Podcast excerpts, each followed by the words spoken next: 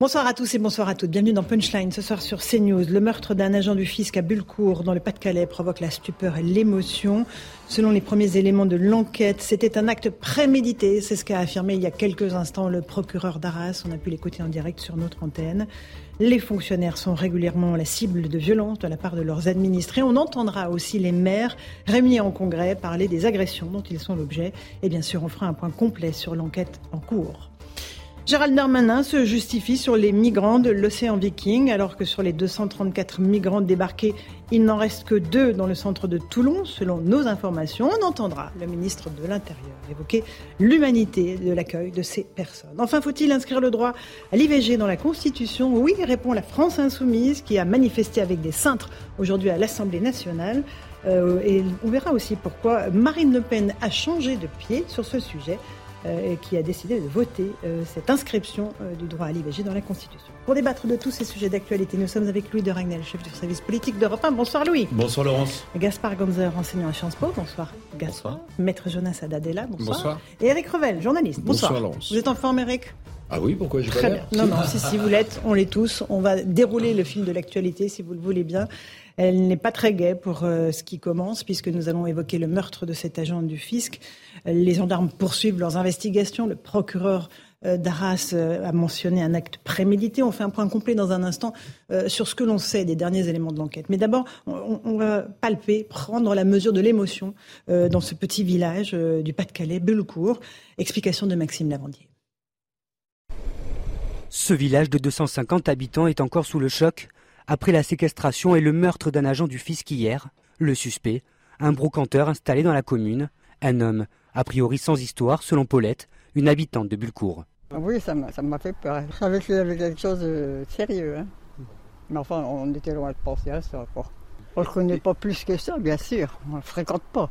Sous le choc, le maire de Bulcourt, Éric Bianchin, peine à expliquer le geste de ce brocanteur, pourtant intégré dans la vie locale. Sait pas quoi faire, on sait pas surtout expliquer son geste. Après, c'était euh, une personne qui était connue dans le village, qui était serviable, qui, euh, qui a travaillé aussi pour euh, le comité des fêtes. Hein. On va réunir le, conseil municipal, voir ce qu'on peut faire, comment expliquer aussi aux gens. Ce matin, c'est vrai qu'il y avait des, enfants qui étaient à l'arrêt de bus et qui me posaient la question et savoir répondre, c'est pas pas évident pour des enfants. Après avoir rendu hommage à l'agent du fisc hier au Sénat, Gabriel Attal s'est déplacé à Arras ce mardi. Le ministre délégué au compte public a pu s'entretenir avec ses collègues qui ont décrit l'agent comme un chef d'équipe. Tous ces collègues que j'ai pu euh, rencontrer décrivent euh, unanimement comme une figure euh, rassurante, solidaire, un vrai chef d'équipe toujours aux côtés de ses collègues. Aujourd'hui, la République pleure l'un des siens. Ce mercredi, un hommage sera rendu à la victime dans l'ensemble des services fiscaux. Effectivement, à travers cet exemple dramatique, il y a toute la question des agents du service public qui sont régulièrement la cible d'attaques et de violences. On va, y revenir dans un instant, mais on va se concentrer sur ce que l'on sait de, ce qui s'est passé. Louis de Ragnel, on a entendu le procureur parler de préméditation. Euh, c'est-à-dire que l'homme euh, qui s'est donné la mort après avoir tué euh, ce fonctionnaire aurait prémédité, aurait préparé euh, cette arrivée pour euh, l'assassiner Absolument. Alors la conférence est encore en cours, euh, mais ce qu'on le sait, ce qu'a dit le procureur, c'est qu'effectivement il y a un certain nombre d'indices qui ont été retrouvés dans la maison qui montrent que cette personne, donc âgée de 46 ans, enfin attendait en fait l'arrivée des agents du fisc et avait l'intention manifestement, en tout cas, de, s'en prendre à eux. Il y a notamment des cordes de serrage euh, qui ont été retrouvés. Alors je viens tout hmm. juste de l'apprendre, donc je vais, je vous hmm. dirai dans les dans les prochaines minutes. Peut-être permis de ligoter l'autre fonctionnaire, une femme qui était là, qui n'a pas été blessée mais sous le choc. On peut insister aussi sur le rôle de, enfin sur le, le, le, les, les, conséquences aussi, ce qu'a hmm. vécu cette femme, c'est-à-dire qu'elle a assisté, elle a été témoin euh, de, de, de, la mise à mort de, de son, collègue. Enfin, de 43 ans, ce qui était absolument abominable. Et elle ne pouvait rien faire, évidemment, puisqu'elle était ligotée. Euh, Gaspard Gonzer, évidemment, c'est la fonction publique euh, qui est, touchée. Bah, c'est épouvantable.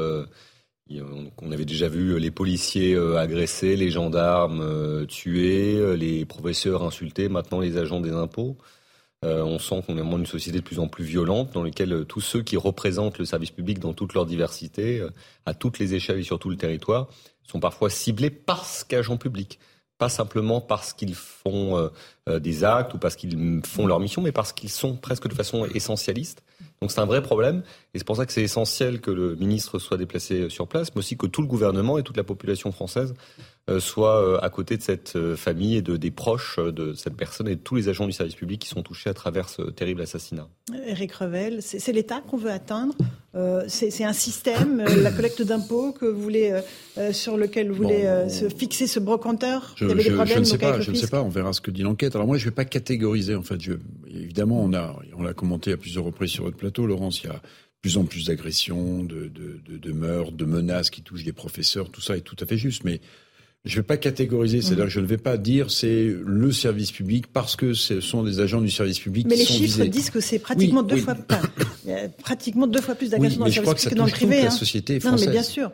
mais les ça... représentants de l'État sont des cibles potentielles. Oui, oui, c'est, c'est, enfin, si les chiffres le disent, je ne vais pas les contester, mmh. mais ce que je veux dire, c'est que, enfin, il faut pas juste mettre la loupe, me semble-t-il, sur le, le service public. Je pense que c'est l'ensemble de notre société qui bascule petit à petit, jour après jour, semaine après semaine, dans une violence qui va jusqu'à des meurtres. Maintenant, il faut attendre quand même de, de qu'il qu y a cette enquête. Pourquoi préméditer euh, un tel crime Qu'est-ce qu'il a voulu faire Qu'est-ce qu'il a voulu mmh. prouver Est-ce qu'il était en indélicatesse? Enfin, tout ça évidemment ne justifie pas qu'on mmh. assassine quelqu'un du service public, mais mais c'est, ça paraît tellement, ça paraît tellement, ou alors simplement parce que cette société maintenant euh, se règle plus euh, euh, à coup de poing ou à coup d'engueulade, mais se, se, règle avec un meurtre. Et je pense que c'est ce sujet-là qu'on devrait traiter, c'est-à-dire cette violence qui touche tous les secteurs, toutes les strates mmh. de la société Vous avez sans doute raison, mais on ne peut pas décorréler ça, Jonas Haddad, du fait que c'était un agent de la fonction publique. Et pas de n'importe quelle euh, fonction Non. publique, la, la, le, le fisc. On peut pas le décorréler. En plus, il faut se mettre à la place, par exemple, des collègues de cet inspecteur qui, euh, là, aujourd'hui ou demain, vont devoir, eux, pour certains, retourner sur le terrain. Avec quel boule au ventre ils vont devoir le faire? Un peu comme les collègues des autres qui étaient pompiers, policiers ou autres. Ce qui montre bien d'ailleurs que là-dedans, dans ce phénomène global de violence vis-à-vis des agents du service public, il n'y a pas grand-chose à voir avec ce que parfois on entend en disant oui, mais parce que la police est raciste, etc. Non, c'est parce que ils incarnent une forme de contrainte. Oui, les impôts, c'est une contrainte, parce que les gens parfois le reçoivent comme une contrainte en tant que telle. Mais dès qu'on a une contrainte dans cette société, les gens considèrent que bah, il faut exploser la contrainte et que tout doit sauter euh, au profit d'une forme d'ubris de cette individualité. Alors après, Après, voir- le fisc, c'est une contrainte qu'on a depuis longtemps, enfin, que- qui est pas récente. Hein. Oui, mais, mais écoutez, c'est très intéressant d'écouter par exemple de plus en plus les jeunes générations dans leur rapport au fisc et aux impôts. Leur rêve, c'est d'aller vivre dans des paradis fiscaux. C'est- assez intéressant de voir comment la contrainte aujourd'hui est élevée comme quelque chose qu'on ne peut plus supporter. Mais- Alors, après, il y a peut-être d'autres ingrédients dans ce cocktail sordide qui aboutit au meurtre de cette personne. Peut-être qu'il y avait des antécédents avec cet inspecteur en particulier, qui était venu, qu'ils avaient eu des altercations. Ça, on peut pas le dire. En revanche, on voit bien que la contrainte incarnée par l'autorité publique, ça devient quelque chose qui est insupportable pour des gens qui se croient au-dessus des lois. Mhm. Euh, Mais il n'empêche, Louis de Ragnel, qu'on est face à, euh, au meurtre d'un agent du fisc. C'est ce qu'a dit Gabriel Attal en se rendant sur place, en disant La République pleure l'un des siens. Oui, euh, Gabriel Attal a parfaitement raison et euh, il est tout à fait dans son rôle de, de dire ça.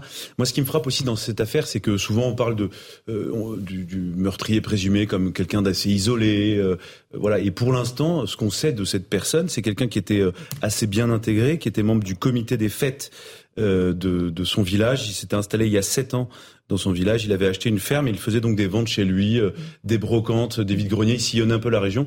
On sait qu'il travaillait beaucoup. En tout cas, c'est ce que disent euh, les voisins. Il avait le statut d'auto-entrepreneur. Donc c'est un, pour ceux qui connaissent ou ceux qui ne connaissent pas plutôt, c'est quand même un, un statut qui permet beaucoup de liberté, mais qui aussi est gage de, de beaucoup d'instabilité. Euh, donc euh, ensuite, ce qui sera intéressant, c'est de voir euh, la situation de cette personne. Rien ne justifie évidemment euh, ce qu'il a fait à l'égard de, de cet agent du, du fisc, mais euh, on pourra comprendre un peu mieux euh, ce qui s'est passé euh, et les raisons qui ont conduit cette personne à euh, préparer le pire, parce que encore une fois, euh, le, le procure- ce qu'a dit le procureur est très important. Mhm. Il s'agit de manifestement d'actes prémédités. Donc, pour être plus précis par rapport à ce que je vous disais tout à l'heure, euh, ont été retrouvés sur place des colliers de serrage. Donc, ce sont des, Oui. des colliers euh, qui En plastique? Des, alors, je sais pas si c'est en Est-ce que C'est des plastique. petits trucs en Les plastique. Serflex, euh, oui, je c'est sais pas alors si c'est en, Mhm. en plastique, mais en tout cas voilà, c'est un système de nœuds coulants euh, et qui Mhm. permet à la fois de ligoter et de donner la mort euh, euh, d'une personne que, à qui on veut s'en prendre euh, et qui permet en tout cas d'immobiliser quelqu'un. Voilà. Mhm. Toujours est-il que euh, l'agent du fisc a été euh, lui euh, tué à coups de couteau. Bien sûr. Et le témoignage de la collègue de cet agent du fisc sera évidemment déterminant, Gaspard Ganzer. Non, mais c'est épouvantable et les détails euh, sordides ne font que rajouter euh, à l'horreur. Euh, surtout qu'on imagine l'effroi général pour tous ceux qui mettent en œuvre une mission de service public qui aujourd'hui se disent bon bah même dans le dans l'activité quotidienne la plus anodine, euh, je peux euh, tomber sur sur quelqu'un qui veut s'en prendre à moi parce que je suis un agent public. Alors évidemment, faut pas sombrer dans, dans la psychose. Euh, il faut que tous les agents continuent à faire leur travail parce que ça reste des cas heureusement exceptionnels, mais qui veulent dire quelque chose. Donc c'est pour ça que la réponse de l'autorité publique doit être extrêmement forte, extrêmement ferme. Euh, on peut, on doit attendre vraiment que on réaffirmer à cette occasion l'importance de la puissance publique, surtout que ça joue pas sur quelque chose d'anodin, qui est une question du consentement à l'impôt, euh, qui dans l'histoire de la construction des États et même de la démocratie euh, constitue le lien essentiel. C'est un pilier. Allez, il est pratiquement 17 h On est en direct dans Punchline sur CNews. On va faire le rappel des grands titres de l'actualité avec Adrien Spiteri.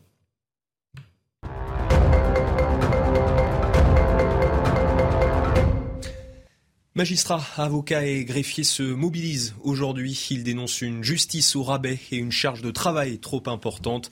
Ils appellent à renvoyer toutes les audiences ce mardi. Il y a un an déjà, 3000 magistrats dénonçaient dans une tribune leurs conditions de travail. La campagne des Restos du Cœur débute aujourd'hui. Elle démarre dans un contexte d'inflation qui ne fait qu'augmenter la précarité. Le président de l'association tire la sonnette d'alarme. Depuis avril, le nombre de bénéficiaires a bondi de 12%. Une augmentation encore plus importante chez les enfants âgés de 0 à 3 ans. L'équipe de France entre en lice à la Coupe du Monde. Les Bleus affrontent l'Australie ce soir à 20h. Les hommes de Didier Deschamps remettent leur titre en jeu malgré les absences de Karim Benzema, Paul Pogba et N'Golo Kanté. Un remake de la Coupe du Monde 2018. À l'époque, la France s'était imposée 2-1 face aux Australiens. Et puis en Ukraine, les dernières nouvelles autour de la centrale nucléaire de Zaporizhia sont plutôt rassurantes. Les experts de l'Agence internationale de l'énergie atomique ont évalué l'étendue des dommages après les bombardements intenses du week-end. Il confirme qu'il n'y a pas de problème immédiat concernant la sécurité nucléaire du site. Merci beaucoup euh, pour ce rappel des titres de l'actualité. Il est 17h, on est donc en direct euh, dans Punchline sur CNews. On va écouter le procureur d'Arras qui s'est exprimé il y a quelques instants à propos de ce meurtre euh, d'un agent du fisc dans le Pas-de-Calais. Écoutez les précisions sur ce qui s'est passé. L'intervention avait pour but d'effectuer une vérification de la comptabilité de l'entreprise et cette démarche était engagée depuis plusieurs mois et plus particulièrement depuis mai 2022. Dans le cadre de ce contrôle, le mis en cause appelle vers 16 heures son ex-compagne et lui demande de venir sur place. Arrivée sur place, celle-ci voit depuis l'extérieur de la maison l'inspectrice des finances ligotée sur une chaise. Au plan pénal et à l'heure à laquelle je vous parle, l'enquête est ouverte sur chef d'assassinat dans la mesure où les premiers éléments semblent se diriger vers un acte prémédité et du chef également de séquestration. Voilà un acte prémédité selon le procureur d'Arras. Sandra Buisson, vous êtes avec nous. Bonsoir du service police-justice de CNews. Euh, c'est euh, évidemment une qualification euh, juridique très importante. Oui, assassinat et les euh, éléments qui euh, permettent au, procureur de supposer que cet événement a été euh, prémédité, que cet acte a été prémédité, c'est d'abord que ce rendez-vous était pris à l'avance, c'est-à-dire que ce brocanteur, le, mis en cause, savait qu'il avait rendez-vous ce jour-là à 14 heures avec ces deux agents du, fisc. Hein. c'est dans le cadre d'une procédure qui était en cours depuis mai dernier, mai 2022, et c'était, selon le procureur, le dernier euh, réexamen de sa euh, situation qui était euh, prévu. L'autre élément qui lui laisse supposer la préméditation, c'est le fait qu'il a été retrouvé au moment de, de, la perquisition des colliers de serrage qui étaient sur les deux chaises, les deux fauteuils où étaient où ont été ligotés les deux victimes, la femme donc qui a été séquestrée et puis l'homme qui lui a été tué à coups de couteau. Le procureur suppose que ces liens de serrage, ces colliers de serrage ont été achetés en amont. Ça, il va falloir que ce soit euh, vérifié dans le cadre de l'enquête confiée à la SR de Lille et à la euh, brigade de recherche d'Arras. Merci beaucoup Sandra Buisson pour euh, ces précisions terrifiantes, évidemment, sur ce qui s'est passé, Louis de Ragnel. Donc préméditation, un contrôle prévu à l'avance Et donc un véritable guet-apens dans lequel est tombé cet agent du fisc. Absolument, parce qu'effectivement, donc il était prévenu, il savait que les agents du fisc venaient le contrôler. Donc manifestement, effectivement, il a prévu puisque il, a, il, avait prévu de faire quelque chose puisque, en tout cas, on verra, si euh, mm. l'achat euh, euh, prévu pour cette action des colliers de serrage, il a vraiment fait ça, voilà, de manière délibérée. Moi, il y a juste une chose qui m'intrigue et qui montre peut-être le degré de, folie ou de, mm. même si ça ne disculpe absolument pas cette personne de ce qu'il a fait, c'est que au moment où il assassine donc l'agent du fisc, eh bien, il y avait son fils qui était présent dans sa maison il n'a pas été, son fils n'a pas été témoin, mais son fils était euh, dans les murs. Donc il a sans doute au moins entendu euh, ce qui s'est mmh, passé, mmh, parce que mmh. faut, faut quand même euh, imaginer la scène. Vous êtes dans une pièce, il y a trois personnes. Donc il y a le suspect qui s'est donné la mort par la suite. Il y a donc le l'agent du fisc, le brigadier chef, qui a été assassiné à coups de couteau sous les yeux de sa collègue qui elle était bâillonnée et ligotée, et donc avec un enfant qui était qui se trouvait dans la maison, qui a dû forcément entendre ou assister de loin à ce qui s'est passé. Donc c'est euh, l'horreur. Euh, est-ce que je ne sais pas si Sandra Busson est encore avec nous. Euh, elle peut-être elle pourrait nous parler, Sandra, si vous êtes là, des antécédents de cet homme qui s'est donné la mort, et qui a tué cet agent de fisc. Sandra n'est pas là, mais on va écouter le procureur d'Arras sur ce point-là. Concernant maintenant les antécédents du mis en cause, son casier judiciaire ne porte la trace d'aucune condamnation. Cependant, il est connu pour des faits de violence sur mineurs qui se sont manifestés par deux bousculades, faits qu'il a reconnus. Ces faits ont donné lieu à un stage sur la prévention des violences, ce stage ayant été réalisé en 2019. Voilà, on a à peu près toutes les informations euh, sur ce qui s'est passé, Eric Revel. Euh, quelles conclusions en tirer euh, On pense à tous les, agents du fisc, effectivement, les agents Pôle emploi qui sont très régulièrement agressés euh, sur leur lieu de travail. Euh, c'est difficile de repartir au travail aujourd'hui pour eux. Ben oui, ce qu'on disait tout à l'heure, c'est-à-dire que pour les collègues, ça doit être absolument un enfer. pas que pour les collègues proches d'ailleurs, pour tous ceux qui se rendent sur place pour une vérification de, de, patrimoine, d'objets, dans le cas peut-être du brocanteur. J'imagine que partout en France, ça doit être une sorte d'onde de choc quand même, parce que dans l'exercice de son métier euh, jouer sa mmh. vie, ça va poser quelques soucis. On n'imagine pas qu'il faille, dans les jours qui viennent, accompagner euh, les inspecteurs du fisc qui se rendent sur des vérifications sur place. Mais oui, cette, cette violence nous dépasse quand même. Euh, enfin, moi, me dépasse littéralement.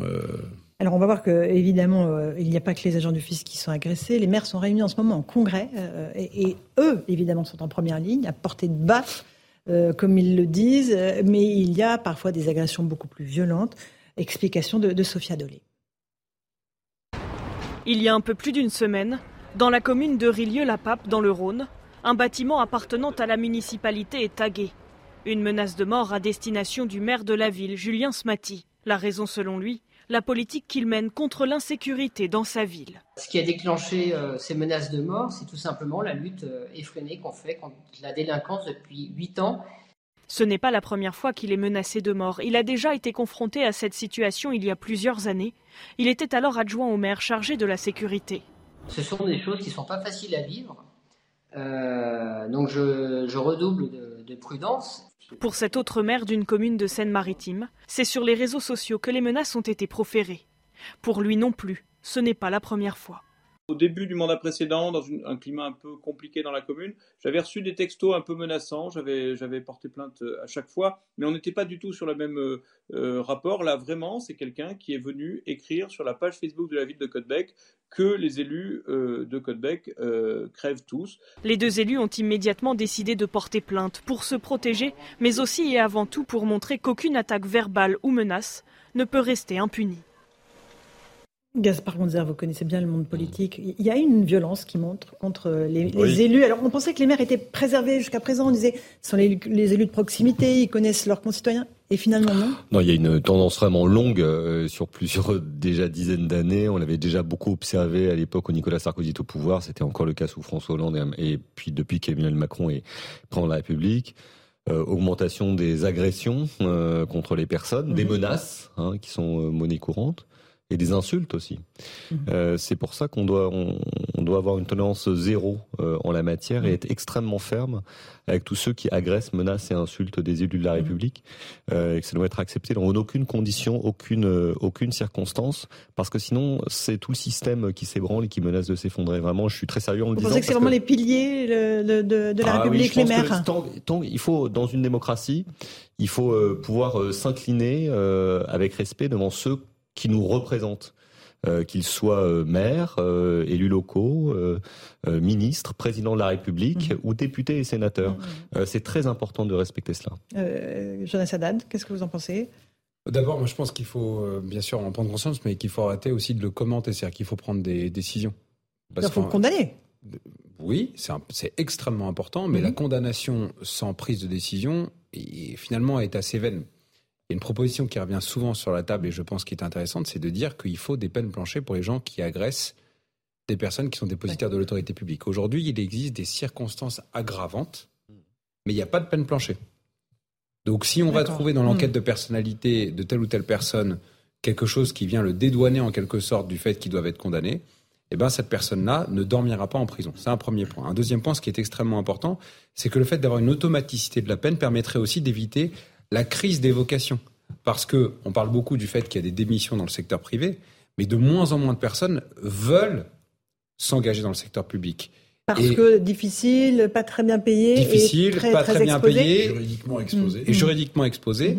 Et après, on s'étonne que le niveau baisse. Bah oui, mais parce que quand euh, on, vous, on vous crache dessus, euh, quand on vous paye pas beaucoup, et qu'en plus on vous explique que vous êtes tous des pourris, ça donne pas trop envie, vous voyez. Euh, Et notamment les gens qui ont un peu de talent et qui ont envie de faire une carrière euh, qui soit un peu digne de ce nom. Ils vont dans le privé plutôt. Et ben ils vont dans le privé. Mhm. Et voilà. Et ça c'est regrettable parce que on parlait tout à l'heure des piliers de la démocratie. Après, ça alimente un cercle vicieux dans lequel on dit ah mais les politiques ils sont mauvais, donc ils prennent des mauvaises décisions, donc en fait on ne croit plus aux politiques et donc on leur crache encore plus dessus. Et si vous voulez, ce cercle vicieux il doit être cassé par le respect de la politique. Encore un mot là-dessus, Eric Revel. Sur Oui, les alors maires, cette fois-ci, Oui, euh, alors, attaqués, agressés. l'agression des, des élus, les menaces, mais regardez aussi comment euh, les chefs de l'État français euh, ont été traités ces dernières années. Et vous allez voir que ça va assez crescendo dans euh, dans les agressions, même physiques. Mhm. Euh, Jacques Chirac s'était fait cracher dessus pendant une campagne électorale. Ça Il avait- s'est fait tirer dessus aussi. oui, il s'est fait tirer dessus. absolument. Oui, mais euh, je, je pensais pas à ça. 14 Je juillet. pensais euh, le crachat pendant une campagne électorale. Euh, Nicolas Sarkozy s'était fait tirer par la manche. Donc là, vous touchez presque au corps du Mhm. président de la République. Et Emmanuel Macron s'est fait gifler. François Hollande s'était fait enfariner. Oui, François Hollande, campagne. ouais. Oui, c'était C'est fait emparer. celui qui a eu le plus de chance. Eu Absolument. En tout cas, en beaucoup tout cas, ce que je veux dire, c'est que, ça touche le plus haut sommet de l'État. C'est-à-dire que maintenant, le, le, le, le non-respect va jusque-là. Enfin, cracher sur un président de la République, Alors- l'enfariner, le tirer par la manche, le gifler, lui tirer dessus. Enfin, on est quand même dans une situation quand même. euh, voilà. Et puis n'oubliez pas que euh, j'ai oublié son nom malheureusement. euh, un maire l'a payé de sa de sa vie euh, il y a quelques Oui, années en France. Absolument. C'était Euh, sur une décharge. Une décharge, voilà, il exactement. signifiait à un de ses administrés qui ne pouvait pas décharger euh, euh, les ordures illégales Et et qui 2002, s'est- il a été eu tué. l'assassinat de Nanterre, euh, la tuerie de Nanterre Bien en sûr. 2002, hein, où à quelques Richard jours, euh, de, à quelques jours du premier tour de l'élection Absolument. présidentielle, il y a quand même un type qui a massacré un conseil municipal. Euh, voilà. Euh, Jo- Jonathan vous parlez de, de sévérité, de, enfin, en tout cas de fermeté? Euh, les Français, ils sont d'accord pour qu'il y ait plus de sévérité euh, face euh, aux atteintes envers les maires. On va écouter quelques réactions. Il faut effectivement euh, être plus sévère. Euh, il faut être plus sévère parce que les maires, on sait que c'est un métier qui est quand même extrêmement compliqué, euh, que c'est des mandats qui sont difficiles. Je pense qu'il faut euh, vraiment euh, faire, euh, bah, faire respecter la, la loi d'une manière générale et il faut plus de discipline et de respect. Il faut être juste, c'est tout. Vous voyez bien que plus ça va, plus ça déborde dans tous les sens. Les gens font des injures, ils font des, des insultes. les- Bah, euh, je pense que ouais, c'est important d'être plus sévère sur les personnes qui portent atteinte aux maires. Ça refroidit les personnes à, à se poser pour des élections. Voilà, 39% des maires euh, ont reçu des menaces verbales ou écrites, 63 ont été victimes d'incivilité. Les chiffres euh, sont assez parlants, Louis Dragnel. Ah, euh, je suis bien d'accord avec vous. Euh, je voulais simplement ajouter une chose aussi, c'est on parle souvent des, des élus aussi qui ne se sentent pas soutenus. Euh, et, et je pense que la fin du On a cumul parlé des, des mandats, profs qui se sentaient pas et soutenus je hier pense avec que la fin du cumul des mandats y participe, puisqu'en fait du coup il y a eu une scission qui s'est faite euh, entre donc les députés qui sont à Paris et euh, les maires je qui du coup sont un peu campés euh. dans leur territoire. Moi je suis convaincu faut que, si les députés doivent se consacrer Oui, mais- à ce qui se passe à l'Assemblée nationale si les maires et les maires à leur commune. Mais, si- mais Laurence Ferrari, je suis pas d'accord pour le non, non, mais retour en sur les questions de reconnaissance, ce que je voulais simplement dire, c'est que par le passé, un maire qui était aussi député, qui venait de se faire éclater la tête, euh, il allait à l'Assemblée nationale et il criait, il racontait ce qu'il lui Oui, mais il allait deux jours par semaine à l'Assemblée nationale, le député maire. Alors que là, il est obligé d'aller. Parfois même moins. Et Laurence, vous croyez que les Français sont satisfaits de l'inflation législative Non, mais moi je ne crois pas qu'ils sont satisfaits que les, euh, les, les, bah députés n'aillent pas à l'Assemblée. Là, je peux vous dire qu'ils sont à l'Assemblée et qu'ils y sont beaucoup. Ah oui, bien sûr. Ça les change beaucoup. Ça change la vie des Français, je ne crois pas. Mais ça change la vie des députés. Il y a beaucoup trop de lois qui sont votées. Un petit mot sur ce cumul des mandats. Moi, pas de retour en arrière pour moi. Euh, Laurence, je pense que le, ben, c'est bien d'être d'accord, c'est très simple. Et le, non, non, je pense que c'est bien que les, les, les maires et les députés soient, les parlementaires en général, les sénateurs, ils soient, des, soient séparés, parce qu'en plus, le, le, maire a beaucoup de beaucoup de pression euh, au niveau local. En revanche, je pense qu'on gagnerait quand même à revaloriser le statut de, de l'élu local. Alors, parce que c'est vrai qu'il y a des élus locaux qui sont bien rémunérés, qui ont, qui ont beaucoup de collaborateurs, qu'on est à Paris, à Marseille euh, ou à Lyon, ça va. Mais la réalité du maire, c'est le maire d'un petit village ou d'une petite ville euh, qui a pas d'indemnité, très peu de collaborateurs, qui fait, qui fait, qui, fait ses trucs souvent tout seul, à la main, et qui en plus se, se, fait insulter, parfois voire agresser, menacer en tout cas. Et on doit être à leur côté tous les jours. Et, euh, Jonas Adam, vous vouliez rajouter quelque chose, je sens. Non, je voulais rentrer dans le débat sur le cumul des mandats, mais je pense que ça va relancer quelque chose. Mais euh, je ne sais pas, oui, effectivement, ils sont plus à l'Assemblée, mais quand c'est pour défiler avec des cravates euh, où, où, on doit parler de, de débats vestimentaires, le niveau parlementaire, à mon avis, n'en a pas forcément gagné à la fin du cumul des mandats. Ça, c'est un mmh. premier point. Et un deuxième point concernant les mairies, je pense qu'on a, un angle mort aussi par rapport à ça, c'est que la plupart du temps, les maires ne sont pas tout le temps dans leur mairie, mmh. et c'est les secrétaires de mairie qui assurent ça. Alors, je ne sais pas s'il y en a certaines qui nous regardent, mais c'est le métier le plus difficile à trouver aujourd'hui. Je discute beaucoup avec des maires dans la région Normandie, ils me disent, on ne trouve plus. Donc, il n'y a plus personne qui veut assurer le secrétaire de mairie. Et effectivement, les maires sont obligés d'aller ouvrir la porte du gymnase pour euh, euh, pour faire rentrer mmh. l'association, etc. Et donc en fait, c'est le meilleur rapport qualité-prix de la République, c'est le maire. Mmh. Oui, c'est vrai, mais bon, euh... oui, c'est un peu réducteur parce que ce sont des gens qui sont voilà, exceptionnels. Le samedi, le dimanche. Ah oui, oui, la vie de famille quand on est maire, je peux vous le dire, ça euh, zéro. Hein. Les joies, les peines. Alors un, on leur a tapé dessus au mmh. début du quinquennat. Et deux, on les a rappelés pour le grand débat en leur expliquant qu'on va vous écouter et on ne les a absolument pas écoutés, les maires. Mmh. Aujourd'hui, quand vous leur posez la question de savoir s'ils sont écoutés, ils disent, bah, on m'a convoqué pour le grand débat et puis, bah, je sais pas, qu'est-ce qu'on a retenu du grand débat? Mmh, bah, rien. Et ben voilà. Eric Revel, allez, le mot de la fin, après on bah, avance. Les, les cahiers de doléances du grand débat, ils servent euh, maintenant à caler les, les armoires des sous-préfectures, euh, dit-on, pour ceux qui n'ont pas, été, qui ont pas été perdus. Alors maintenant, il y a le Conseil national de la refondation, qui est un nouvel espace de débat. Moi, je sais pas ce qu'on. D'ailleurs, je sais même pas s'il travaille, s'il se passe quelque chose. Je pense que si, mais bon, après, on voit pas trop ce qui se passe, en tout cas. Mais c'est vrai qu'il faut quand même tirer notre chapeau mm. aux maires, et je pense aux maires des plus petits euh, villages. Bon, ils sont très occupés, mais aussi c'est des gens qui, euh, quand vous les voyez agir dans, dans les ruelles ou dans les rues de nos villages, ils sont interpellés en permanence. Ils sont interpellés en permanence par euh, le voisin qui trouve que le chat de la voisine. Enfin, c'est à la fois. Bien sûr, bien sûr, sur les, sur, sur, les réseaux sociaux. Et parfois, je me dis, mais il faut, il faut avoir euh, vraiment la République chevillée au corps notamment dans ces petits villages, pour continuer euh, avec passion euh, à exercer cette fonction. Bah, c'est totalement ah sacerdotal. Hein. Dans d'ailleurs beaucoup de villages, ils ont remplacé toutes les autres institutions, type euh, église, prêtre, etc., parce qu'ils sont là pour jouer tous les rôles. Mhm. euh, élu local, assistante sociale ou assistant social, parfois cantonnier, gendarme. On leur demande beaucoup, ouais. Mais alors, est-ce qu'il y a un désamour des Français vis-à-vis de ces élus-là? On sait à quel point il y a une défiance vis-à-vis des élus nationaux. Mais est-ce que sur les maires, il y a quand même toujours ce lien de proximité entre les Français et leurs édiles? Ah, Moi, j'en suis convaincu, euh, réellement. En revanche, euh, ce qui a changé, ce ne sont pas les élus, c'est les Français qui ont changé. Ils sont tellement exigeants, ils veulent tout tout de suite. Ça rejoint ce que disait Jonas Haddad tout à l'heure, que le, un non est insupportable, le refus d'un d'un permis de construire, le non à l'inscription à, euh, ils ont dépassé les délais, par exemple, pour inscrire leur enfant au centre aéré, au centre de loisirs.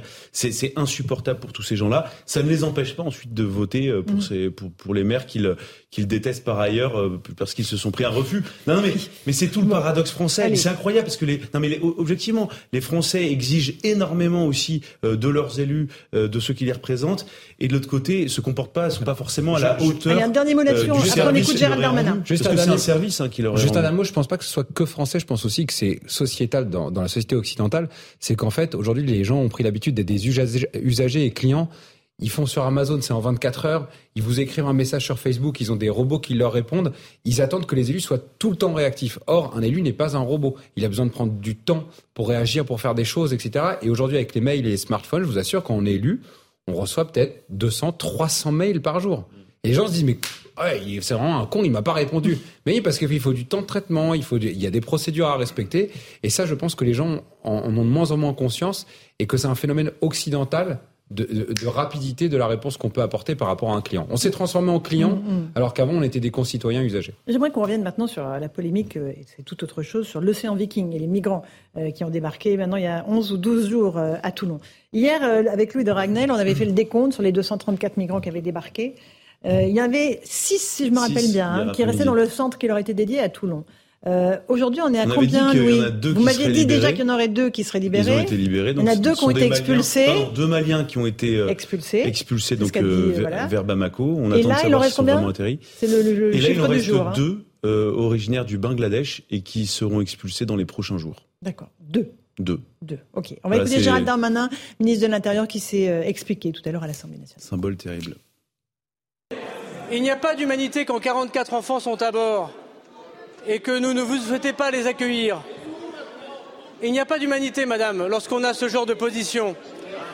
La vérité, madame, la vérité, c'est que, comme j'ai eu l'occasion de le dire, vous ne, vous ne souhaitez pas entendre ce que fait le gouvernement français.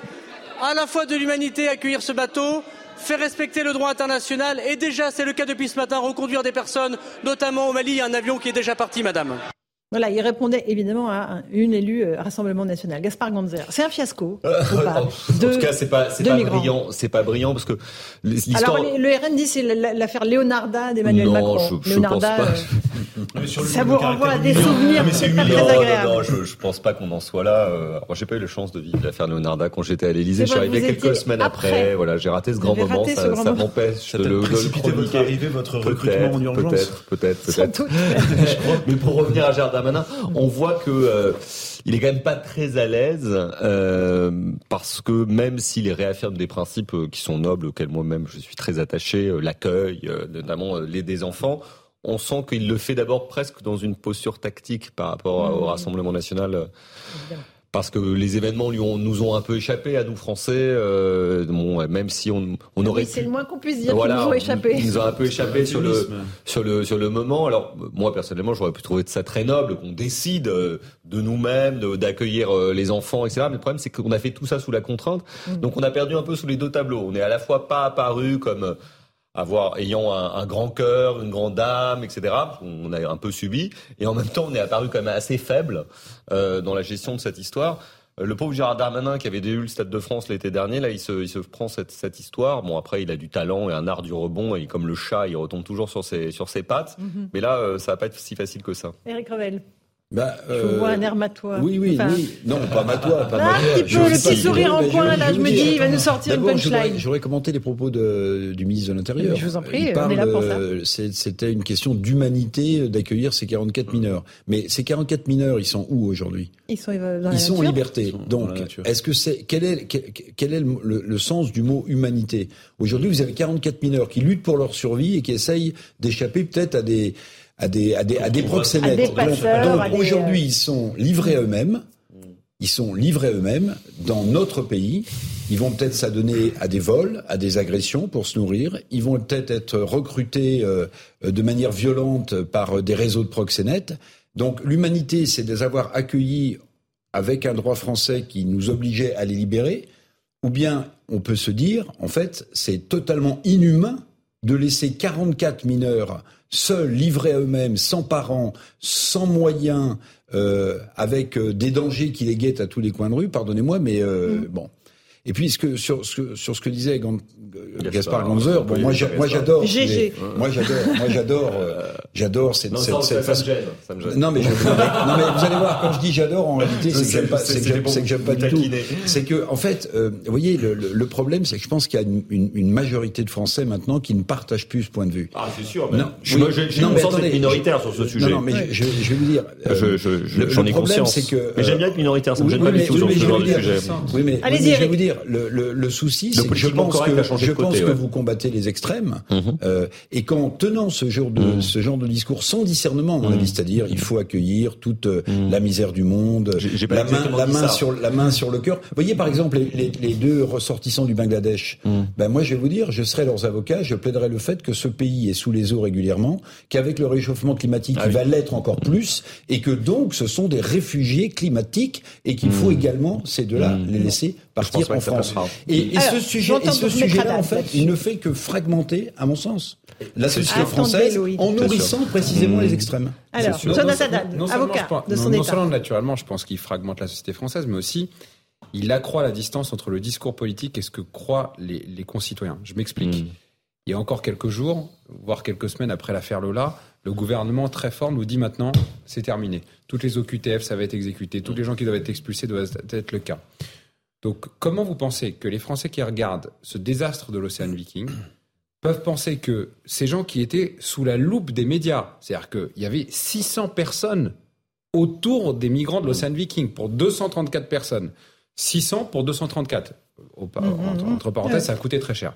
Et donc, 600 pour 234, on n'arrive pas à savoir où ils sont, et que ceux qui sont aujourd'hui dans la nature, on arriverait à les expulser la distance incroyable entre le discours politique et l'efficacité et l'exécution, c'est très compliqué. C'est-à-dire qu'en gros, on demande aux gens d'avoir un chef de l'État et d'avoir des, gens qui sont l'exécutif et ils n'exécutent plus rien et il n'est plus chef de quelque chose qui n'est plus un État. Donc c'est très compliqué après ah de dire aux gens croyez-nous pour les élections parce qu'ils ne croiront plus et de leur dire il faut continuer dans ce sens-là. alors vous savez quoi on va reprendre ce débat dans un instant parce que Louis Dorian a beaucoup d'informations à nous donner sur ce sujet. Si vous voulez bien, on fait une toute petite pause. On se retrouve dans un instant à 17h euh, et dans quelques minutes sur CNews. À tout de suite. 17h30, on se retrouve en direct dans Punchline sur CNews. Tout de suite, c'est le rappel des titres de l'actualité avec Adrien Spiteri.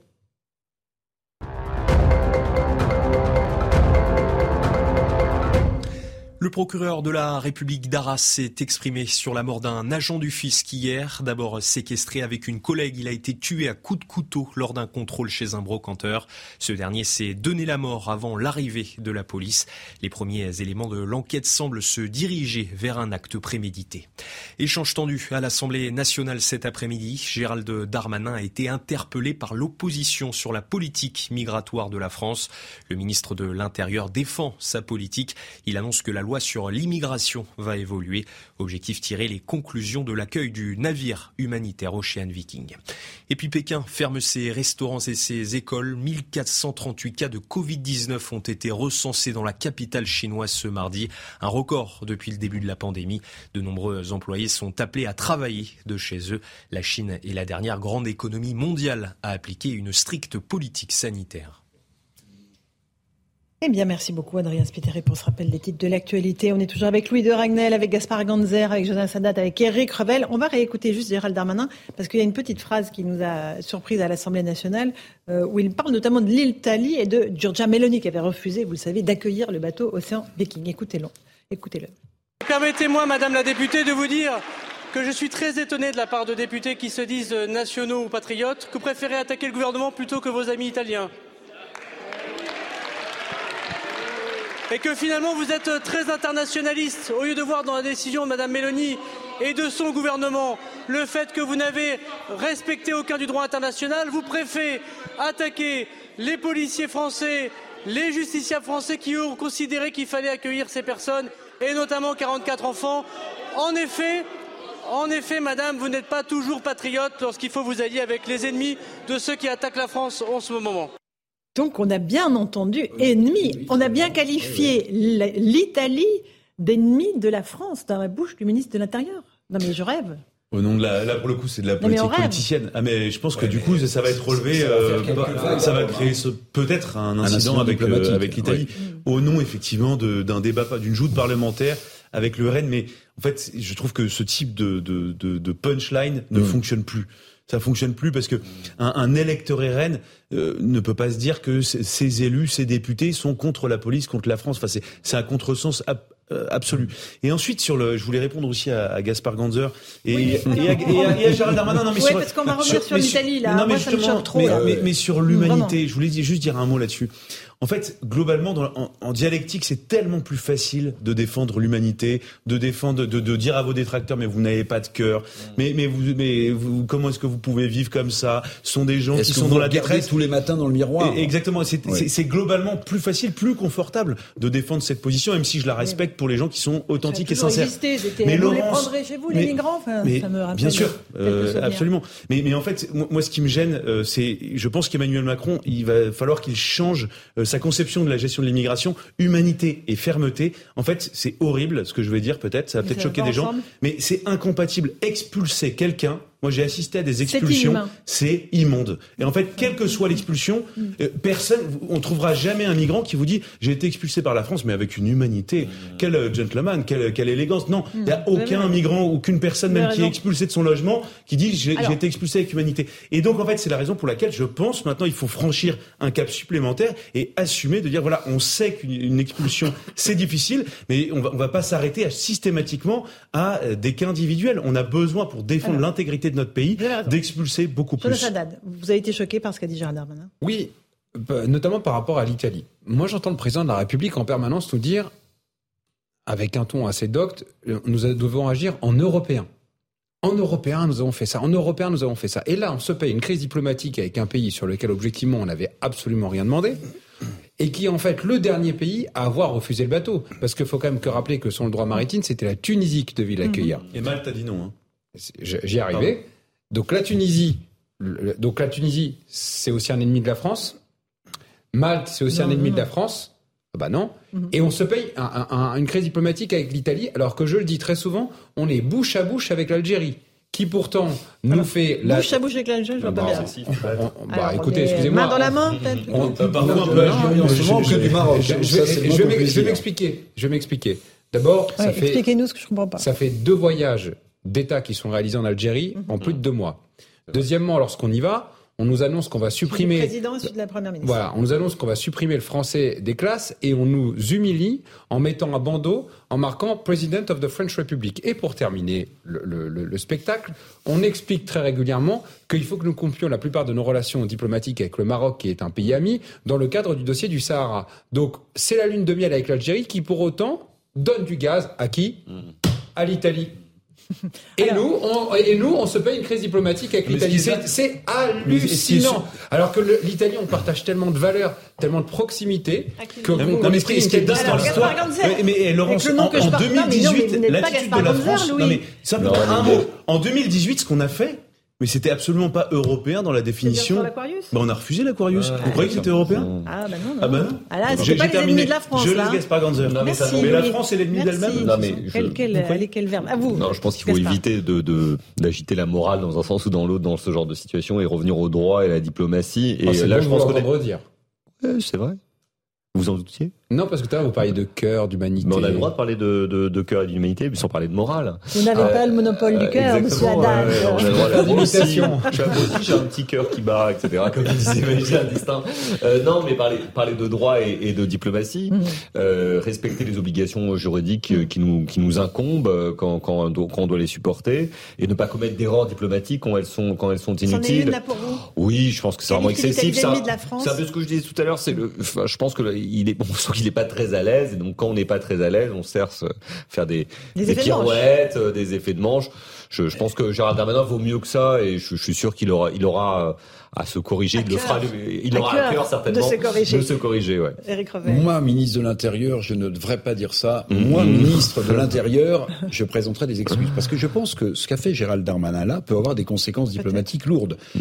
Euh, quand vous traitez un pays d'ennemi d'un autre pays, déjà dans un premier temps, je pense que vous rappelez votre ambassadeur pour avoir des explications. Alors peut-être mmh. que Gérald Darmanin estimera qu'il s'est emporté, comme des députés s'emportent à l'Assemblée nationale. Mais c'est quand même la séquence, pardonnez-moi, la séquence est quand même extrêmement frappante. Est-ce que vous avez souvenir récemment qu'un ministre de la République traite au-delà d'une situation de guerre, un autre pays d'ennemi de la France. Surtout que la Russie n'est toujours pas une ennemie de la France. L'ennemi de la France. C'est non, on n'est pas belligérant avec la Russie. Il s'est laissé emporter par euh, son, son, tempérament. C'est l'émotion. C'est le cœur de nouveau. Non, mais surtout allez, on avance après. Allez, non, mais surtout, un chiffre sur l'Italie. Le, problème, c'est qu'ils ont eu 90 000 migrants qui sont arrivés sur leur côte depuis, le début de l'année 2022. Dites-moi combien les autres pays en ont pris? Euh, 137. Quasiment rien, voilà. Et nous, on en a pris 32 ou 33, je crois. Oui, et on, euh, sur, sur les 3000 qu'on s'était engagé à prendre. Donc en fait, euh, tout ça est quand même euh, assez incohérent et euh, on aime bien taper sur les Italiens quand ça nous arrange. Pour copier euh, l'anaphore célèbre. Hein. non, mais je, rappelais, je rappelais, On avait un peu compris. Personne n'a réagi, donc je me suis dit bon, l'imitation doit être mauvaise. Oui, oui, s'il n'avait pas celui-ci, je l'aurais pas fait. C'était une très bonne anaphore lancée sur un débat d'excellente tenue. Exactement. Il y a eu des belles choses pendant ce quinquennat. Qui animait ce débat Ah, je me rappelle. C'était Laurence Ferrari pour les téléspectateurs Merci Louis. Les auditeurs. doit être en Italie. Vous aviez fait ça avec brio, cher Laurence. Merci. J'étais avec David Pujadas, et, qui est absolument excellent. Euh, juste un tout petit mot avant de passer à, à l'inscription de l'IVG dans la Constitution sur ce qui se passe autour d'Éric Ciotti. Le coût des affaires qu'on nous ressort à chaque fois que la droite a une élection, je trouve ça absolument hallucinant, Jonas Haddad. Là, il s'agit d'une affaire. De la droite, Oui, peut-être, mais là, c'est vraiment. Bah, je trouve. Alors, Eric Ciotti se défend aujourd'hui. Il évoque. Euh, il s'agit d'emploi de sa femme, hein, euh, son mmh. ex-épouse, pardon, qui aurait cumulé un certain nombre d'emplois au département, euh, à, l'Assemblée et à la ville, il me semble. Il évoque des emplois pleinement exercés, connus de tous. Il se défend. Il dit qu'il n'y a absolument rien d'illégal dans tout ce qui est fait. Euh, ils ont toujours été pleinement exercés, connus de tous, en totale cohérence avec la formation universitaire de mon ex-épouse. Jonas Haddad, vous êtes choqué par ce type de boule puante qui arrive systématiquement au moment où la droite a eu une échéance électorale. Vous l'avez dit avec un tel talent, franchement, je ne saurais pas dire autre chose. Mais c'est vrai, c'est très curieux, cette concordance des temps parfaite. Et ce qui est d'autant plus curieux, c'est une forme de de différence qu'il peut y avoir avec les autres partis politiques. Euh, qu'on ait une justice qui soit hyper euh, euh, voilà dans la célérité, dans la réactivité, moi je, n'aurais aucun problème, mais je trouve que ce n'est pas le cas pour les autres formations politiques. Alors je ne suis pas atteint d'un complexe de, de persécution, mhm. mais je pense réellement que en la matière, on a un focus qui est mis. Alors il y a deux il y a deux sources possibles. Soit une instrumentalisation politique de la justice, mhm. ce qui n'est pas à exclure. Soit il y a des haines recuites à droite qui font que certains balancent des dossiers sur les autres. Je parierais plutôt là-dessus, moi. Et eh ben moi, je parierais sur, eh ben moi, je parierais sur les deux. Ça éviterait de dédouaner une instrumentalisation politique. Non, mais donc ça veut dire que la droite est morte. Hein. Mm. Non, on va se, le dire comme ça. Hein. Non, je pense pas. Ça veut si on en est à se balancer des dossiers comme ça à la veille d'une élection majeure. Non, non, parce que dans tous les partis politiques, il y a ça.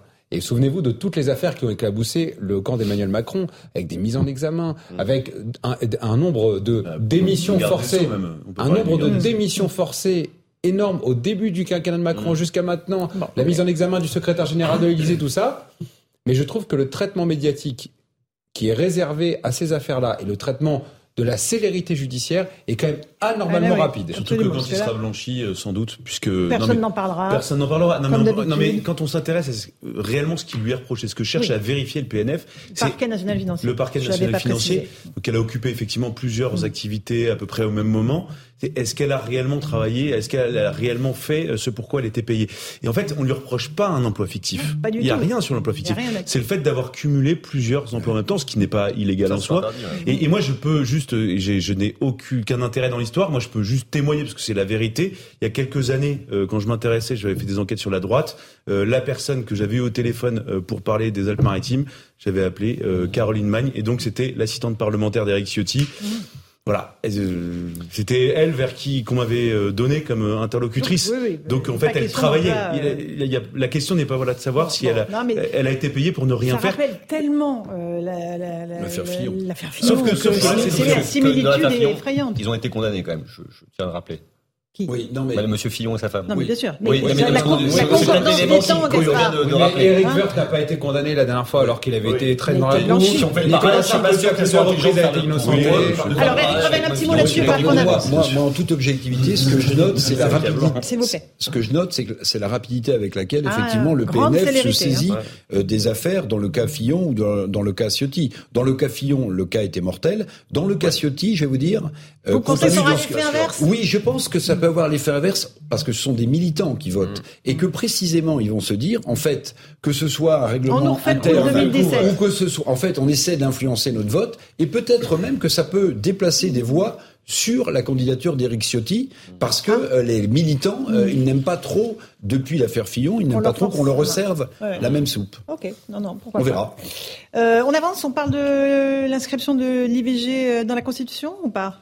Oui, on avait les députés et les filles qui étaient cet après-midi euh, ou ce matin, il me semble, en train de manifester euh, devant l'Assemblée nationale. Je ne sais pas si on a la petite image, euh, avec un cintre dans la main, évidemment, on rappelle des, des tricoteuses, enfin en tout cas de ce que ces instruments qu'on utilisait à l'époque pour provoquer des avortements, avec tous les risques que ça évidemment faisait courir aux, aux, futurs, aux femmes en tout cas. voilà, donc les, les députés et les filles avec des drapeaux. et ce qui est intéressant à noter, au-delà de l'inscription de l'IVG dans la Constitution pour qu'on n'en parle plus, pour que, voilà, quel que soit le gouvernement dans les prochaines années, il n'y ait pas de remise en question de l'IVG. Ça a été le cas aux États-Unis, on l'a vu. C'est la position de Marine Le Pen, qui, dans un premier temps, il était hostile, disait il n'y a pas de raison d'inscrire la, dans la Constitution le droit à l'IVG, et qui a changé de pied, euh, et qui a dit désormais bah, qu'elle était d'accord. On va juste expliquer, écouter Gauthier de Lebret nous expliquer ça, et on en débat ensuite. Gauthier. Oui, Marine Le Pen a déposé un amendement hier qui propose d'inscrire dans la Constitution la loi Veil sur l'avortement. C'est un vrai changement de cap, une volte-face politique, puisqu'il y a à peine une semaine, dans les colonnes du JDD, Marine Le Pen se prononçait contre l'inscription de l'IVG dans la Constitution, expliquant qu'il ne fallait pas importer les débats américains en France. Alors il faut dire que Marine Le Pen est plutôt mal à l'aise sur cette question et elle est obligée euh, d'y répondre puisque jeudi, la France insoumise va faire une proposition de loi pour constitutionnaliser justement l'avortement lors de leur journée euh, de niche parlementaire où ils peuvent faire plusieurs propositions de loi, les députés insoumis. Il y aura par exemple la corrida et donc l'inscription de l'IVG dans la Constitution. Sauf que Marine Le Pen décide donc de changer euh, de cap. Alors pourquoi? Eh bien, la raison officielle invoquée par la présidente du groupe RN à l'Assemblée, c'est de dire que les députés insoumis ne fixent pas un délai dans leur proposition euh, de loi. Le délai légal aujourd'hui, il est à 14 semaines. D'ailleurs, il était à 12 semaines. Il a été prolongé donc de deux semaines. Marine Le Pen était contre à l'époque et aujourd'hui, elle propose donc d'inscrire l'IVG dans la Constitution avec ce délai de 14 semaines. Mais la raison officieuse que n'assume pas Marine Le Pen est évidemment euh, beaucoup plus politique. Elle n'a pas envie d'être taxée euh, eh bien d'être mal à l'aise, d'avoir des ambiguïtés sur euh, l'avortement, des euh, reproches qu'on lui a déjà fait, notamment en 2012 quand elle parlait d'avortement de confort, quand elle disait qu'il fallait dérembourser l'avortement s'il y avait des problèmes budgétaires. Et puis il y a plusieurs députés RN qui ont dit que l'avortement était un génocide. D'ailleurs, on ne sait pas si ces députés RN vont voter l'amendement déposé par Marine Le Pen elle-même, qui propose donc d'inscrire l'IVG dans la Constitution. C'est un vrai changement de cap du Rassemblement national qui ne manquera pas euh, d'être euh, commenté. Et donc, ce projet de loi sera débattu à l'Assemblée jeudi. Projet de loi, je vous le disais, des Insoumis. Merci beaucoup, Gauthier Lebret. Louis Dragnel, c'est intéressant ce qui va se passer là, hein, du côté du RN. Absolument, et puis on va voir le, vote des uns et des autres. On voit bien, et Gauthier Lebret l'expliquait le, très bien, ce qu'elle veut, c'est sortir de toute ambiguïté.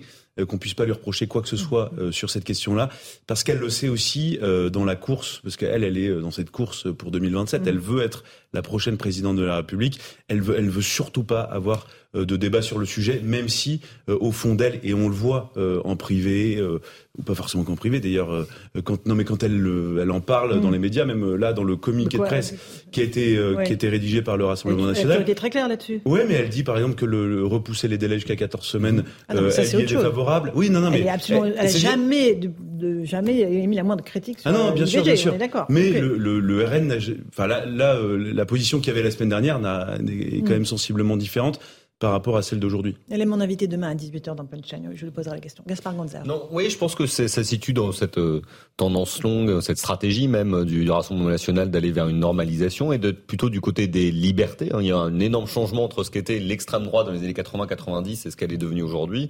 Elle est plutôt aujourd'hui à euh, une vision plus ouverte de la société. En tout cas, ils sont de moins en moins réactionnaires. C'est pas pour autant qu'ils sont pas dangereux sur d'autres sujets, mais en tout cas sur ce sujet-là, ils font toujours attention. Alors ils vont devoir concilier des contraires, mais, euh, mais euh, je veux dire que ça correspond à une, une, une évolution longue. Après, résultat, je pense que ça, ça, va être un tournant parce que si effectivement le Rassemblement national, la France insoumise et quand même une grande majorité des autres partis euh, sont favorables à cette modification de la Constitution, elle aura lieu et ça sera un événement parce que la Constitution n'a pas été modifiée depuis 2008 et Nicolas Sarkozy. Donc ça fait quand même 14 ans et donc ça sera un vrai tournant. Eric Revel. Bah, moi, je pense qu'elle elle, elle, prend un risque politique, en fait comme, comme vous le signez tout à l'heure, euh, on n'est pas certain que tous les députés euh, RN euh, votent cet amendement de Marine Le Pen. Donc elle prend le risque quand même. Je ne parle pas du sujet de l'IVG. Je parle de ce cheval de bataille-là qu'elle prend euh, mm. comme une, un nouvel argument de sa normalisation à l'infini. Je pense qu'elle prend un risque avec une partie de son électorat et peut-être de ses députés.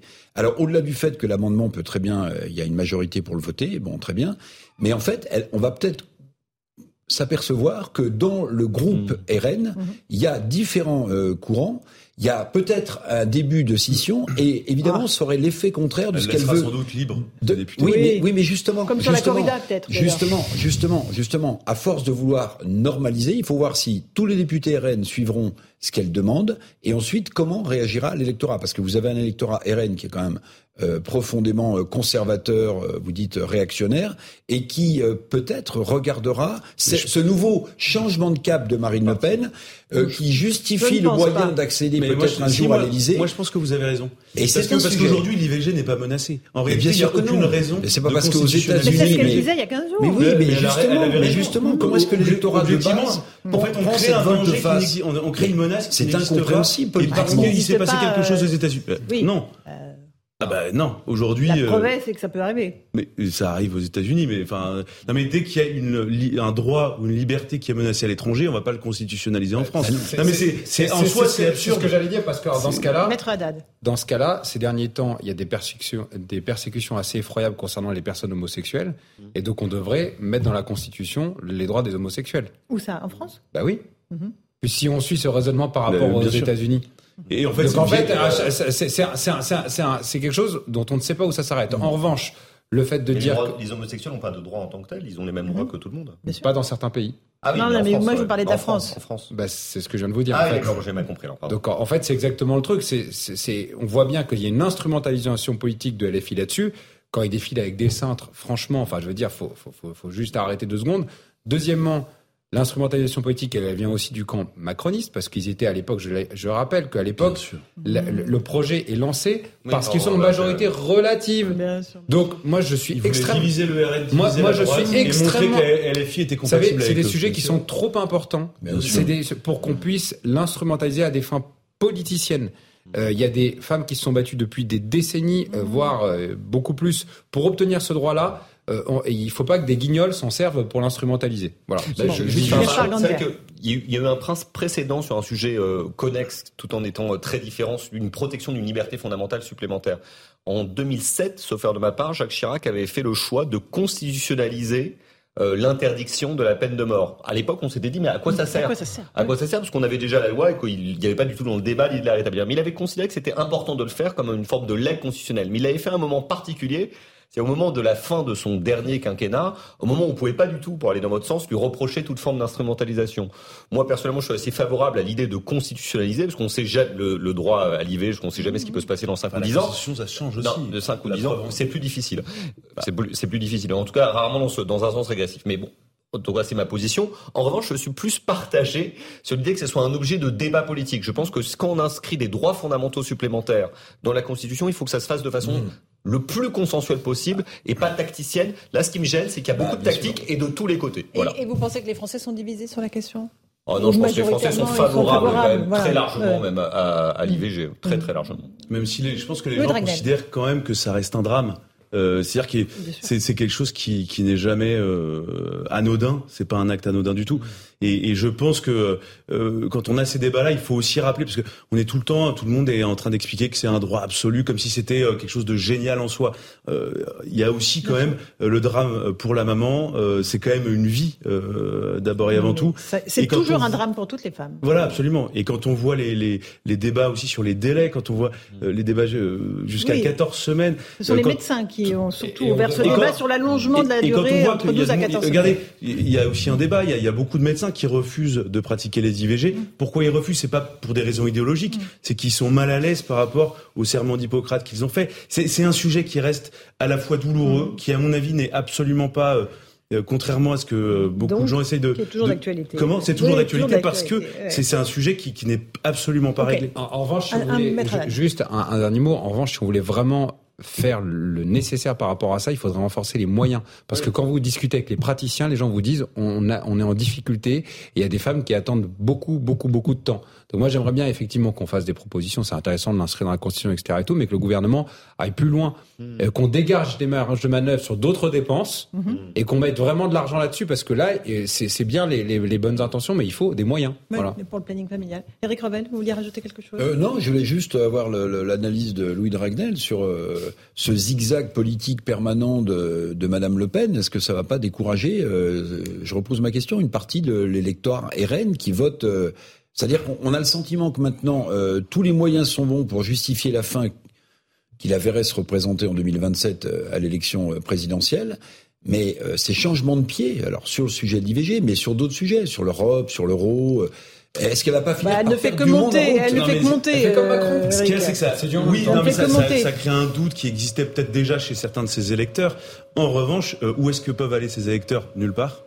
Objectivement, la réponse, je sais que les républicains cherchent euh, euh, comme ils peuvent à, essayer de récupérer les électeurs de bah, Marine Le Pen, mais, mais et, et, globalement aussi, il y a quand même ces sujets qui sont devenus des déterminants de vote que sont les questions de sécurité et d'immigration et qui écrasent euh, énormément euh, toutes ces autres questions. Et, et, on le voit bien dans l'électorat qui enfin, surtout structure, surtout mais l'électorat RN, mais comme on peut le retrouver sur, sous certains critères chez LFI, c'est quasiment un vote par principe. Marine Le Pen, elle pourrait quasiment ne rien dire sur l'Océan Viking, mécaniquement elle monte mmh. parce que les gens se disent le sujet n'est pas réglé et on sait que la valeur sûre c'est Marine Le Pen, comme la valeur sûre euh, côté LFI c'est Jean-Luc Mélenchon. On sait qu'il ne nous trahira pas. Justement, le Rassemblement national a décidé de ne pas voter la motion de censure de la France insoumise qui a été déposée mm. parce que la Première ministre a à nouveau fait usage du 49.3. Mais, pour la prochaine fois. Mais, tout ça, quand même, derrière toutes ces questions-là, il y a beaucoup aussi de jeux politiques, euh, pas dans le sens où les élus jouent, mais, c'est du jeu politique. En fait, là, hein. c'est la réponse de Marine Le Pen au gouvernement qui a essayé de la piéger. C'est la réponse du berger à la bergère. Mm. Euh, le gouvernement voulait faire de la politique politicienne sur la question de la constitutionnalisation de l'IVG. Eh bien, le, le, le RN essaye de surprendre et de riposter au gouvernement. Regardez, nous, on est capable de, proposer à peu près la même chose. Les mots sont pas les mêmes. vous voyez, c'est ça. Mais c'est très navrant. C'est ça qui est très navrant. Bien sûr. Prendre la Constitution Mais la vérité, c'est que c'est Un dernier mot de Gaspard Gondry, il reste 50 secondes. Ouais, ouais. Non, mais ce que je, non, mais je trouve que tout ça est un peu, un peu compliqué, un peu abscon, et pas parce que vous dites, hein, mais c'est la réalité. Et je pense que le, les gens le tiennent vraiment, les gens le tiennent vraiment à distance et ils regardent ça avec des grands yeux écarquillés en se disant, mais qu'est-ce qu'ils font, quoi? Vraiment, euh, c'est très loin quand même pour le coup des préoccupations des Français, le pouvoir d'achat, le chômage bientôt, euh, l'immigration pour certains, la sécurité d'autres. Et là, on se dit, bon, tout le monde est attaché, je enfin une grande majorité des Français sont attachés à, l'IVG, mais c'est peut-être pas l'urgence du moment. Allez, on fait une petite pause. Merci d'avoir participé. Merci Cette première heure, euh, notre euh, cher Gaspard Gonzer et Jonas Haddad, on se retrouve dans un instant à 18h. Attendez une seconde avant de partir. euh, sur CNews et sur Europe 1, on reviendra bien sûr sur le meurtre de cet agent du fisc. On écoutera les explications du, procureur d'Arras euh, et les circonstances abominables du meurtre. Et puis on aura comme invité Pierre de Villiers, le général Pierre de Villiers. À tout de suite sur Europe 1 et CNews. Bonsoir à tous et bonsoir à toutes. Bienvenue dans Punchline ce soir sur CNews et sur Europe 1. Le choc à Bullecourt dans le Pas-de-Calais après l'assassinat dans le cadre de ses fonctions d'un agent du fisc. On entendra le procureur d'Arras parler d'un acte prémédité. On essaiera de comprendre aussi pourquoi les fonctionnaires sont aussi régulièrement et beaucoup plus que les salariés du privé la cible d'attaques verbales et malheureusement physiques. L'assurance chômage est le tour de vis du gouvernement. Marc Toiti, économiste, est là pour nous expliquer ce nouveau mécanisme et comprendre qui sera le plus pénalisé.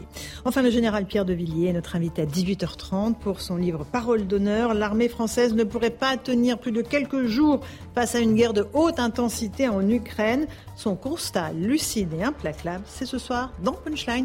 Ce sera dans un instant à 18h30.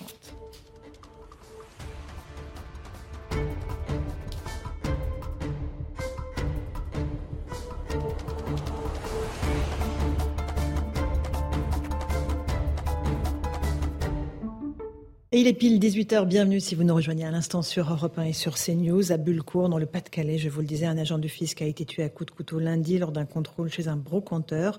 Aujourd'hui, le procureur de la République d'Arras a donc expliqué que les premiers éléments de l'enquête semblaient se diriger vers un acte prémédité. On l'écoute. Au plan pénal et à l'heure à laquelle je vous parle, l'enquête est ouverte sur chef d'assassinat dans la mesure où les premiers éléments semble se diriger vers un acte prémédité et du chef également de séquestration. Le congrès des maires euh, s'est ouvert aujourd'hui à Paris. En France, plus d'un maire sur trois a déjà été victime de menaces verbales ou écrites. Ils sont inquiets face aux nombreuses incivilités dont ils sont victimes. Alors faut-il être plus sévère face aux auteurs de ces actes? On vous a posé la question. Il faut effectivement euh, être plus sévère. Euh, il faut être plus sévère parce que les maires, on sait que c'est un métier qui est quand même extrêmement compliqué. Il faut être juste, c'est tout.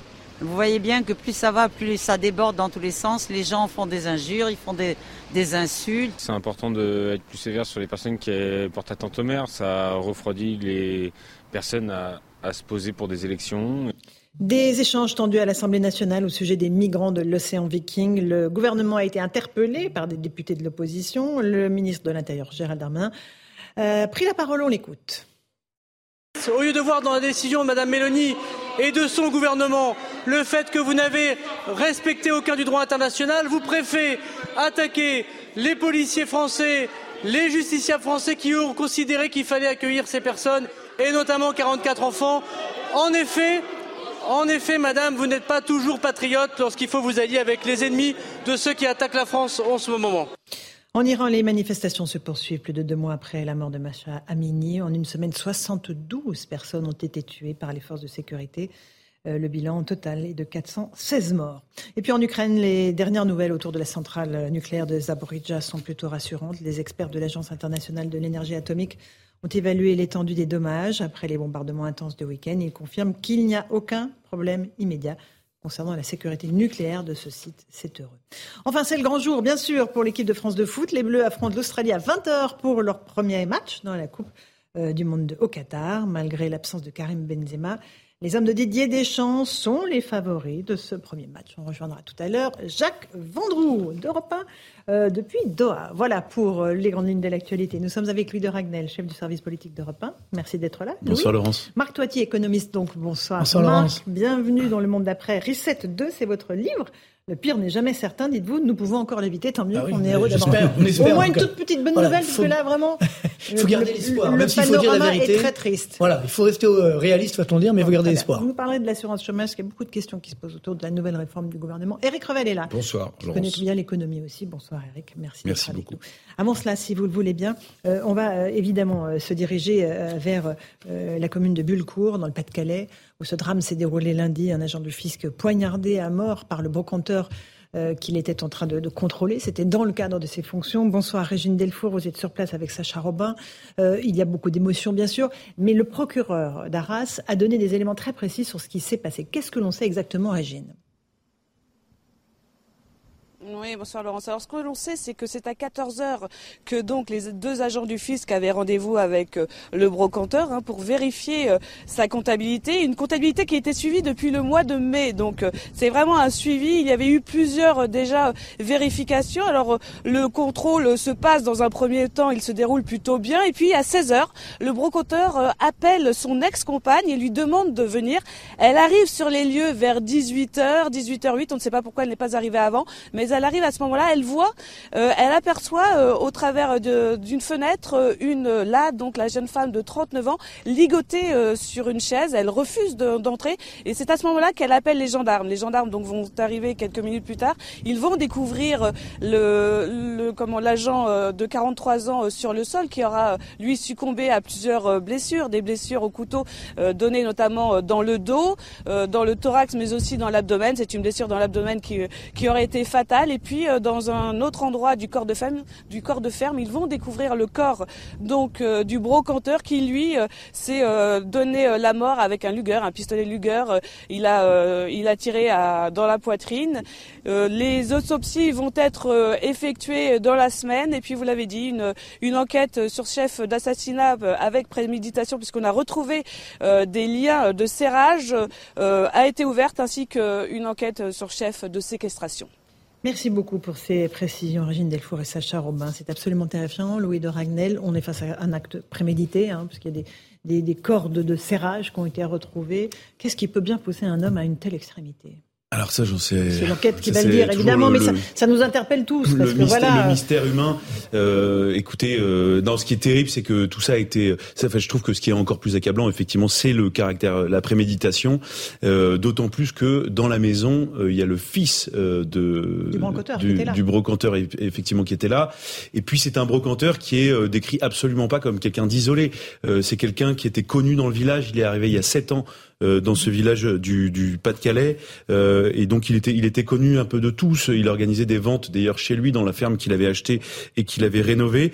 Il était membre du comité des fêtes. Enfin voilà, tout à fait intégré socialement, euh, mais euh, manifestement donc il y avait ce problème quand même avec euh, le fisc français. Euh, et donc, euh, avant l'arrivée, puisqu'il savait que l'agent du fisc allait venir le contrôler, il a organisé et préparé en fait ce qui, le drame qu'il allait commettre quelques minutes, le, le, le, le crime, absolument qu'il allait commettre quelques minutes plus tard. Marc Toiti, ça pose plus largement la question de, des fonctionnaires qui sont régulièrement agressés. Alors là, on a un agent du fisc, parfois ce sont des agents de Pôle Emploi qui sont pris à partie. On ne parle même pas des forces de l'ordre et des violences contre les, les, les policiers, gendarmes ou pompiers. C'est tout ce qui représente l'État qui est attaqué. Voilà, ce qui est inquiétant, c'est qu'on on a, je dirais, effectivement une violence assez incroyable. Et puis surtout, faut pas l'oublier que nous sommes en France, on a un, État un très tatillon, c'est-à-dire que justement il y a des règles très compliquées à, je dirais, à respecter. Et des fois, effectivement, bah, on pense euh, respecter les règles, finalement on le respecte pas. Donc après, quand il y a un contrôle qui se produit, notamment fiscal, c'est-à-dire qu'on a une fiscalité extrêmement complexe.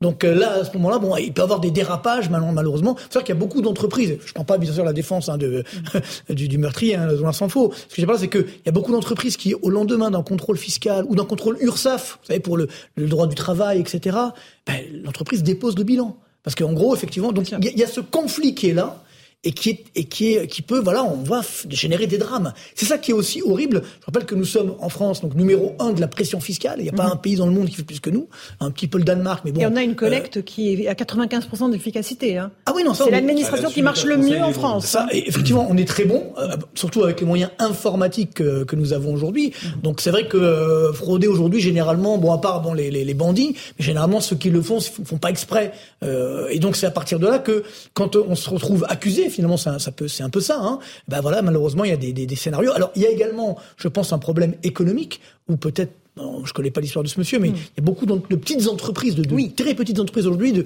d'artisans qui vont très mal. Et les brocanteurs aussi qui sont concurrencés par les enseignes sur Ah bah Internet. ça, et, ah, ça encore Je plus. ne sais Donc- pas les marques, mais vous, vous savez très bien à quoi on, Exactement. Donc c'est ça aussi qui fait Et que qui on- payent zéro impôt.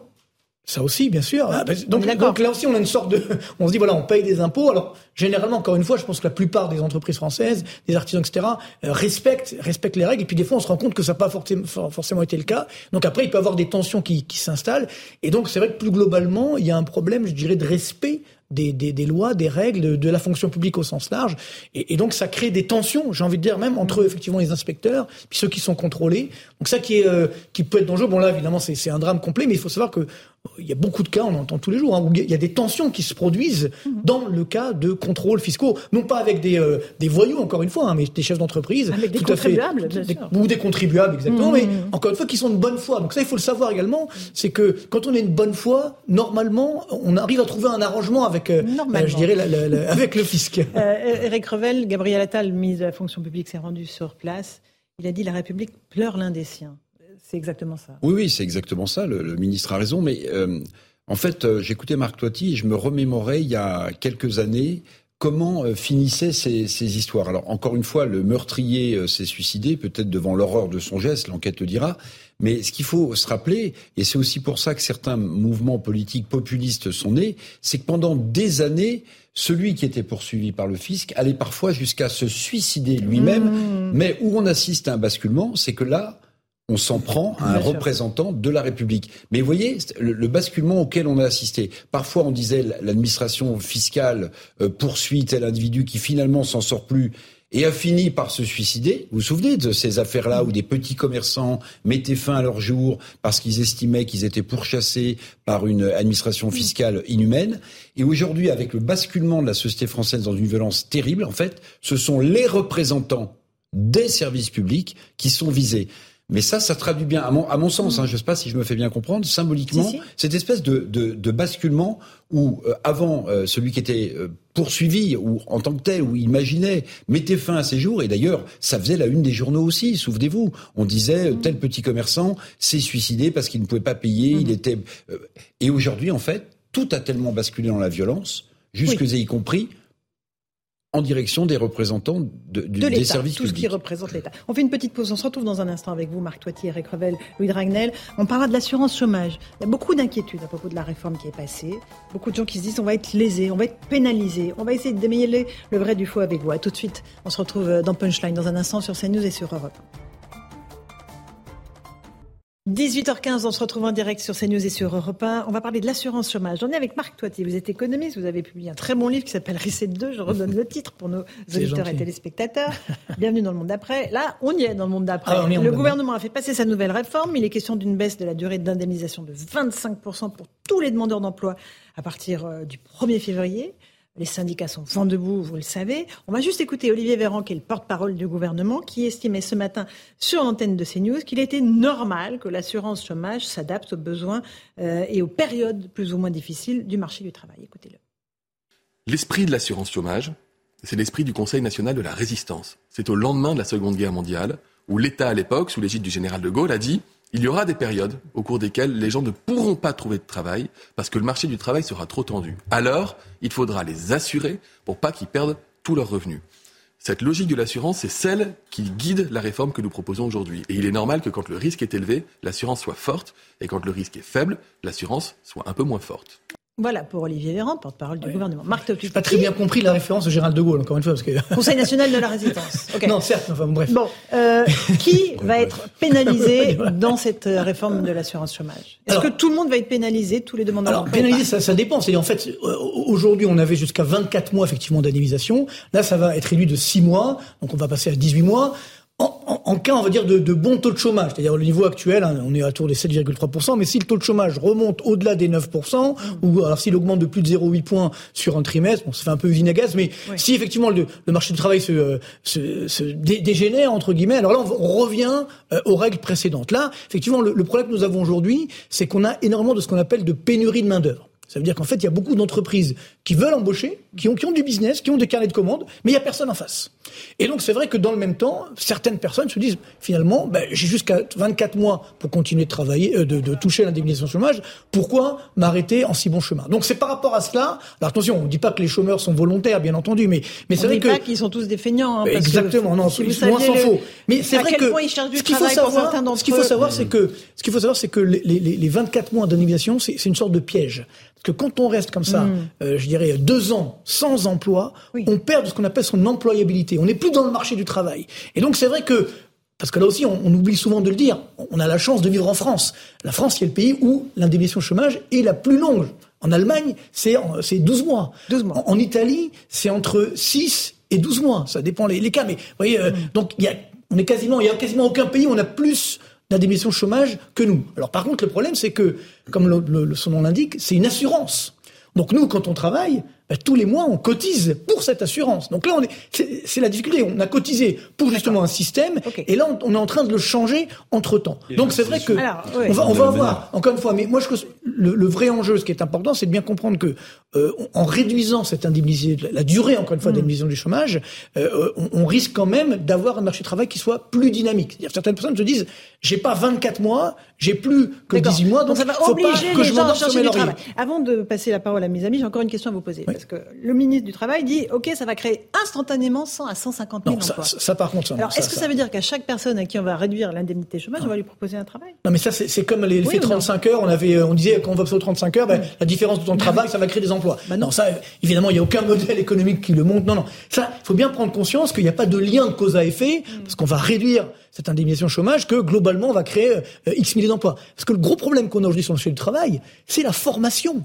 C'est-à-dire que pourquoi également euh, il y a des pénuries de main-d'œuvre? Parce qu'il n'y a pas la main-d'œuvre en face avec la formation souhaitée. C'est-à-dire que les entreprises veulent embaucher, mais c'est pas un problème de chômage, c'est que les gens sont au chômage parce qu'il n'y a pas la formation qu'ils ont, enfin, qui est euh, encore une fois souhaitée par les entreprises. Il y a beaucoup d'entreprises aujourd'hui, par exemple. J'étais au chantier naval il y a pas longtemps, c'est à Saint-Nazaire, sans faire de pub, hein, c'est un, fleuron français, bien entendu, un magnifique. Et donc, il me disait qu'en fait, comme ils trouvaient pas la main d'œuvre adéquate, ils ont créé leur propre école en interne pour justement avoir cette main d'œuvre. Donc c'est assez incroyable. On a l'éducation nationale la plus la plus coûteuse euh, du monde et on, a des entreprises qui ne trouvent pas encore une fois les, les qualifications qu'elles souhaitent. C'est comme quand on parle de la réindustrialisation.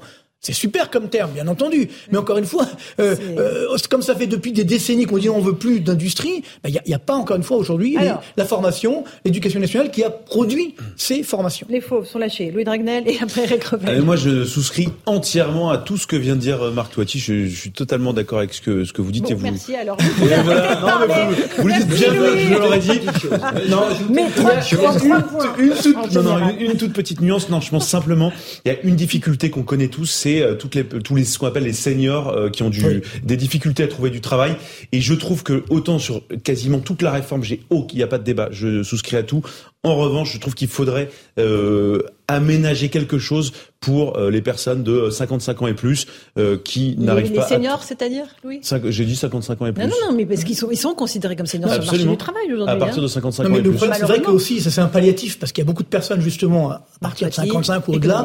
On leur dit, ben voilà, comme on n'a pas trop envie de vous embaucher, de vous employer entre guillemets, on va vous donner donc des indemnités donc de, de votre carrière, plus le chômage, et hop, vous arrivez à l'âge de la retraite et vous partez. Donc Ce là, on pourra plus faire. C'était une grande hypocrisie. système, oui. Donc là, on pourra plus faire. Alors par contre, il y a aussi des, des professions qui ne sont pas concernées. Par exemple, les intermittents du spectacle. C'est-à-dire que bon, j'ai rien contre eux. hein. L'outre-mer n'est pas concerné, Non, mais- les non, intermittents, les le- dockers. Le, trou annuel, si vous voulez, le déficit annuel des intermittents du spectacle, c'est quand même un milliard d'euros. Donc, mais eux, on, on les touche pas. Les expatriés. Oui, bah, Les non, expatriés aussi. pas. Mais il y a aussi les expatriés, Marc Toiti. euh, Les expatriés ne sont pas concernés Bon, par cette D'accord, mais réforme. non, ce que je veux dire, c'est encore une fois, on veut faire une réforme globale, puis on, on maintient quand même quelques quelques avantages. Ici, on ne sait pas trop pourquoi, mais enfin, ou du moins on sait pourquoi. Non, mais Voilà, globalement, c'est ça, pas- c'est pas. très bien pourquoi. C'est pas. Je trouve que c'est pas très sain, pas très Alors, Revel. euh, bon, d'abord, c'est une bonne chose. Je pense qu'il vaut mieux être, il vaut mieux travailler qu'être Ah bah, chômeur, parce que même si les 35 heures ont écrasé l'idée, le travail, ça demeure un intégrateur social. Non, mais c'est un point important. Et la création de richesse. Et la création de bon, il y a quand même un sujet. je- je- je- J'insiste sur les seniors pour une raison très simple, c'est que leur période d'indemnité va être raccourcie, même si l'employabilité des seniors a progressé en France. Alors on était très loin dans le classement CDE, mais, on, mais, mais ça va mieux, mais n'empêche qu'on vire la plupart du temps des gens entre 50 et 55 ans. Si vous rajoutez à cela le fait que, avec la réforme des retraites, on va sans doute décaler l'âge de départ à la retraite, alors, mon cher Marc Toiti, les seniors qui sont virés à 50 ans ou à 55 ans, ils pourront pas vivre sur les indemnités qu'on va leur couper, sur indemnités chômage, sur les indemnités qu'on leur verse quand, ils- quand ils quittent, quand ils quittent l'entreprise, puisque précisément, on va repousser la borne de leur départ à la retraite. Donc pour les seniors, c'est un vrai, vrai sujet. Deuxième question qui est fondamentale, vous l'avez, euh, un- vous en avez un peu parlé, c'est que euh, bon, il y a, il y a une vision un peu logicielle euh, euh, des 150 000 emplois créés en 2023. c'est absurde. Parce qu'en réalité, c'est ça aussi la rigidité du marché du travail, et c'est pour ça qu'on trouve pas des soudeurs peut-être au chantier de Saint-Nazaire. C'est qu'en fait, un chômeur, il n'est pas interchangeable. Euh, Quelqu'un qui a été viré sur tel poste, on peut lui en proposer un autre, mais si effectivement il n'a pas la formation en face, il pourra Mais pas. il y aura un gros effort de formation qui est euh, annoncé par le Et puis, c'est un peu la tarte à la crème, la Oui, formation. ouais, C'est-à-dire, ouais, en fait, euh, encore une fois. C'est euh, la tarte non, à la crème, parce mais heureusement qu'on forme les, les chômeurs. Non, mais, non, mais on les forme mal. C'est-à-dire, encore une fois, le, problème que nous avons aujourd'hui, alors, un exemple simple, même pour les jeunes, hein, on a pléthore de bac plus Hmm. 5 en histoire de l'art. J'adore, l'hi- j'adore l'histoire de l'art, si vous voulez, mais les débouchés sont quand même pas, quand même pas, euh, formidables. d'aller faire, euh, non, mais ce que je veux dire c'est que non, mais il faut. Mais ça, c'est le vrai sujet politique. c'est la clé. C'est-à-dire que Ah, ça y est, Louis Ragnel se réveille. Non, mais l'histoire de l'art, il y a des gens qui ont le droit d'être- mais non, mais c'est pas ça, j'ai pas dit le contraire, mais il faut les orienter. C'est-à-dire qu'il Il faut- leur dire, voilà, attention. mais c'est comme la, les facs de sociologie, c'est toutes ces questions. Mais vous avez entièrement raison. Ce qu'on peut faire aussi, c'est inciter davantage les jeunes en leur disant euh, très rapide, assez jeunes, euh, dès la, l'âge de la troisième, la seconde, euh, voilà les secteurs qui recrutent le plus et voilà la formation, les filets. Mais euh, moi, je peux vous dire que je savais absolument pas ce qu'ils permettaient, mais vraiment pas. non, mais, mais, je euh, devais être plus bête que les autres. Mais non, mais on sait tous où il y a du travail et où il y en a pas. Mais, mais dire, moi- euh, non, mais pas forcément. Et, et expliquer, mais aussi expliquer à certains, à certains jeunes qui sont en seconde, première terminale, que telle formation universitaire est peut-être très intéressante, mais elle donne Bon, mais lieu à très peu de débouchés. Mais Peut-être si- que le monde de l'entreprise n'est absolument pas connecté mais à bien sûr, mais je nationale. fondamental qu'on n'a pas abordé quand. Oui, non, on, on euh, retrouve quand même un problème presque philosophique qui est né effectivement du coronavirus. C'est qu'on on a laissé croire qu'on pouvait en fait rester chez soi, avoir un salaire qui tombe, et on a dévalorisé le travail. Ça a commencé avec les Et 35 travail heures, manuel. mais ça continue aujourd'hui. Qui était dévalorisé. Et donc c'est ça qui est, Et ça, assez- c'est un qui est drame. incroyable. J'entendais, euh, je sais pas dans quel aéroport, on me disait que en fait les bagagistes demandaient du télétravail. C'est compliqué. Est-ce que je veux dire Mais c'est une histoire vraie, hein. c'est pas c'est pas une blague. Mais comment on peut faire du ah ben télétravail voilà. Ils ont dit pourquoi nous on n'a pas le droit euh, Donc euh, voilà, dans ce, un aéroport vous, français. Vous pouvez pas. Donc, Ah oui, non, non. donc voilà le problème, c'est qu'aujourd'hui, n'oublions pas que le, le travail, même quand on est senior, c'est ce qui donne la création de richesse, c'est ce qui donne effectivement le revenu. C'est ça le plus important aujourd'hui. Donc il faut et ça va être un gros boulot, je pense, de revaloriser effectivement le travail pour toutes les générations. Alors Eric Revel, et après on parle de l'inflation. Qui, qui a fait débat euh, hier avec grave. Louis de Ragnel, c'est que quand vous réduisez la période euh, indemnisable de six mois pour des chômeurs, vous réduisez en volume les indemnités qu'ils auraient touchées sur l'intégralité de la période.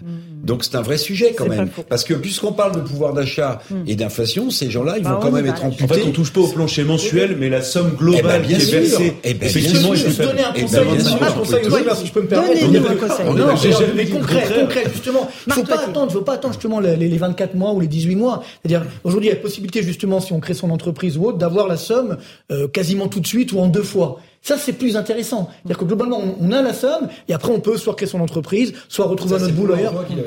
Mais non, mais non, mais c'est ça qui est intéressant. C'est-à-dire qu'aujourd'hui, comme ça, on a, on a, on a, la, non, mais vrai, on a la somme et on peut ensuite, effectivement, retrouver une certaine employabilité, créer son entreprise et autres. Il faut pas attendre 18 mois ou 24 mois parce que là, on s'enferme et c'est le piège, c'est le un petit piège. coup de booster.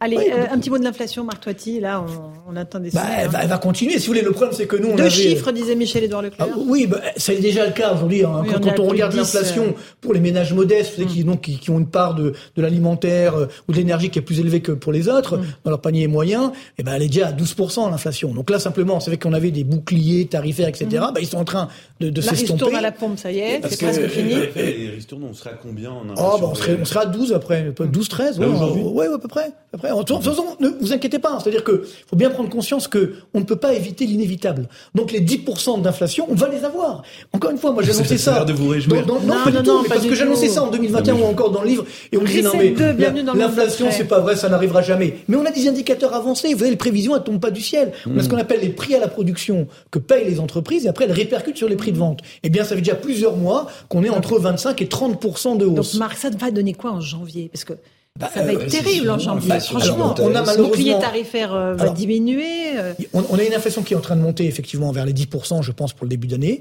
Donc c'est vrai que là, malheureusement, le, le drame de cette forte inflation, on sait comment ça se termine. Ça se termine avec une récession. C'est-à-dire que, effectivement, comme on peut plus consommer comme avant, donc la consommation baisse. Et une fois que la consommation baisse, donc la demande baisse. Et donc c'est là où les prix vont baisser. Donc l'inflation va quand même finir par baisser à partir de la mi-2023, sauf si évidemment il y a une nouvelle guerre ici ou là. Hein, euh, 2023. mais, mais clairement, on va rester sur une inflation élevée. Mais par contre, on, on va passer par la case récession. Donc Alors après- chômage.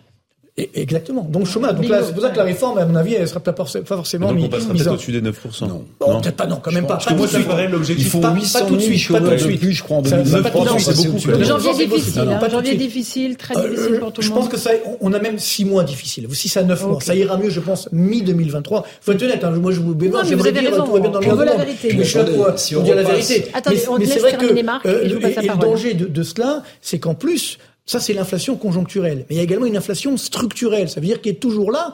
Euh, quand on parle effectivement de, la transition énergétique, ben, ça coûte cher. Hein, quand on, va, on veut éve- développer ou, ou s'équiper de, nouveaux moyens, ben ça, ça a un prix. Donc ça, ça veut dire que l'inflation, elle va rester élevée. Alors pas à 10%, mais quand même à 3 à 5% durablement. Alors que nous, on était habitués, toute notre génération, on avait une inflation entre 1 et 2%, ce qui était sympathique. Là, c'est plutôt, vous voyez, on est un étage au-dessus, entre 3 et 5. Terrible pour Donc pour beaucoup de plus- ménages, ça va être particulièrement compliqué malheureusement. Eric. Non, puis je voulais juste dire que si on repassait au-dessus de 9% de taux de chômage de la population active, ça consacrerait surtout l'échec de la politique économique du gouvernement, puisque officiellement on vise 5% en 2027, c'est-à-dire un taux incompressible. Donc Mais ça, on les verra pas non plus. on les aura pas non plus. Et puis, si on peut avoir une petite pensée pour Raymond Barre. Ah, mais Vous savez pourquoi Grand homme Parce qu'il avait un français, aphorisme hein. Magnifique sur l'inflation que Marc doit connaître. Il disait l'inflation c'est comme un tube dentifrice. Quand vous appuyez dessus, la pâte sort, mais après pour la faire Alors, je rentrer. ne sais pas si la citation n'était pas de Charles Pasqua, mais pour les étudiants. Ah non. Mais bon. Ah oui, ouais, non, non. Charles euh, Pasqua qui parlait Peut-être il l'a d'inflation. reprise. euh, Peut-être. Non, Non, en on fait, parlait non, mais des c'est- étudiants, des manifestants. Ah d'accord. Oui, bon, il a, Alors, il a. euh, La théorie du dentifrice s'applique à beaucoup de, Euh, oui, sujets. pour l'inflation, c'est non, mais, Oui, oui, c'est vrai que L'inflation. le problème, c'est qu'on a laissé filer l'inflation. Là, il faut, le dire encore une Bah fois, oui. hein, l'inflation, elle n'est pas née avec la guerre en Ukraine. C'est parce qu'on a généré après en 2021, donc après le Covid, on a trop augmenté la dette publique, on a fait ce qu'on appelle la planche à billets, c'est-à-dire la Banque centrale européenne a financé cette dette publique, également au niveau mondial. C'est ça qui a généré l'inflation. Donc c'est-à-dire on avait, c'est la règle de base de l'économie, hein, la demande supérieure à l'offre, hmm. effectivement, les prix augmentent. On sait exactement ce qui s'est produit, sauf que maintenant, alors qu'il fallait réagir, regardez aux États-Unis, l'inflation est en train de baisser. Vous savez combien il y a d'écart de, entre l'inflation américaine et l'inflation de la zone euro? Trois points. Eux, ils sont tombés, ils sont retombés à 8,7, à 7,7. Nous, on est à 10,7. Quand je prends la zone euro. Mmh. en augmentant fortement les taux. non, mais, eh oui. certes, mais encore une fois, ça a permis de, de, contrôler un petit peu cette inflation. Nous, elle est devenue complètement incontrôlable. Et encore dernièrement, Mme euh, Lagarde qui nous disait, ah ben, l'inflation, elle vient de nulle part. Bah, incroyable. Présidente de la Banque centrale européenne. C'est son métier de limiter l'inflation. Dit non, l'inflation, elle vient de nulle part. Bon. Il faut prendre le tour par les corps. 18h30, on va faire un petit point sur l'actualité avec Adrien Spiteri.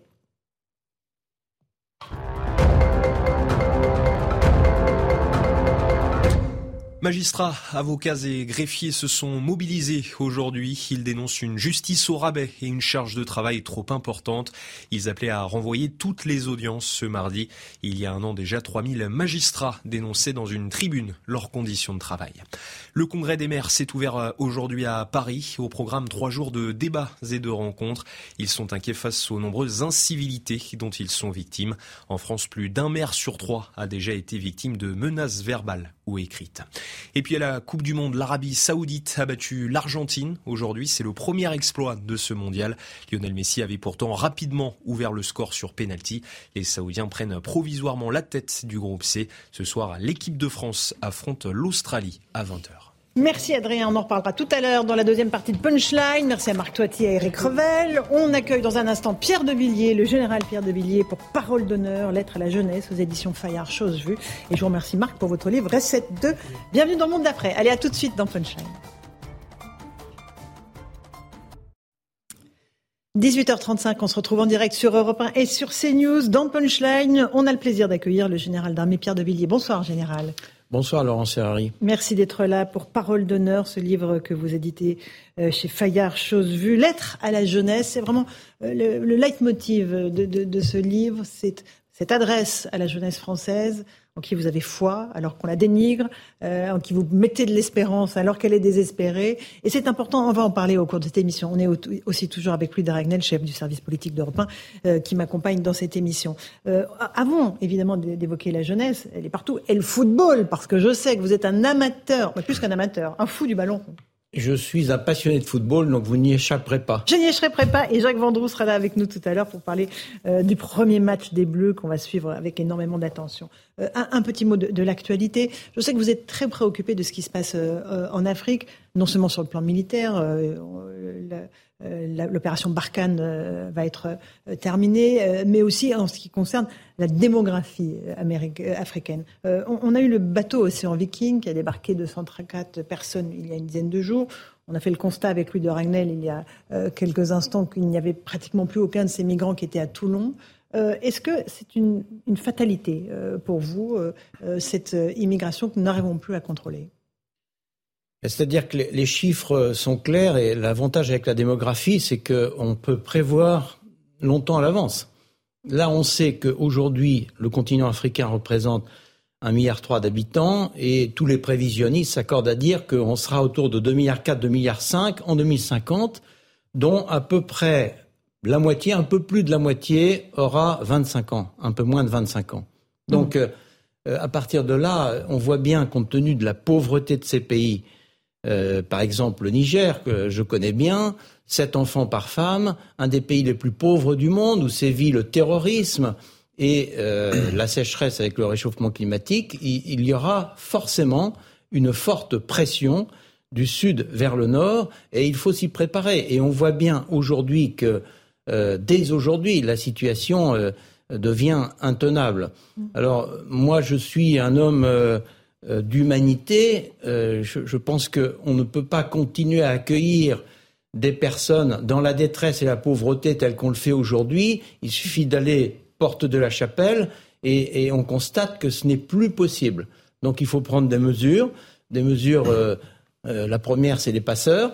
Je crois qu'il faut faire la guerre aux passeurs qui utilisent cette pauvreté en, finalement en, utilisant l'argent de ces pauvres gens qui traversent.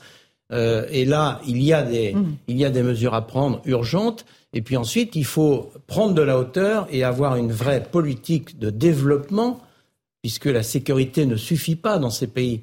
Euh, c'est le développement qui compte mmh. pour que euh, ces populations préfèrent rester légitimement dans leur pays plutôt que de fuir vers le nord. Une petite question de Renel et après Justement sur les questions de développement, euh, la France a une agence, l'agence française de développement, et puis on voit bien depuis euh, plusieurs années la stratégie de la France était pas très claire, c'est-à-dire que dès qu'on investit un peu trop dans un pays en Afrique, euh, on est accusé de néocolonialisme, et puis dès qu'on n'intervient pas, souvent les pays qui sont souvent des anciennes colonies ou des anciens territoires français nous appelle à l'aide euh, parce qu'il faut sauver un chef d'État, parce qu'il faut soutenir un gouvernement. Et du coup, on ne sait plus sur quel pied danser. Là, objectivement, par exemple, s'agissant du Mali, ce qui est dramatique, et c'est pas du tout pour la partie militaire, mais pour la partie politique, c'est qu'on se fait un peu chasser quand même par une junte euh, qui a tout fait pour qu'on parte et qui aujourd'hui euh, négocie avec les mercenaires de Wagner.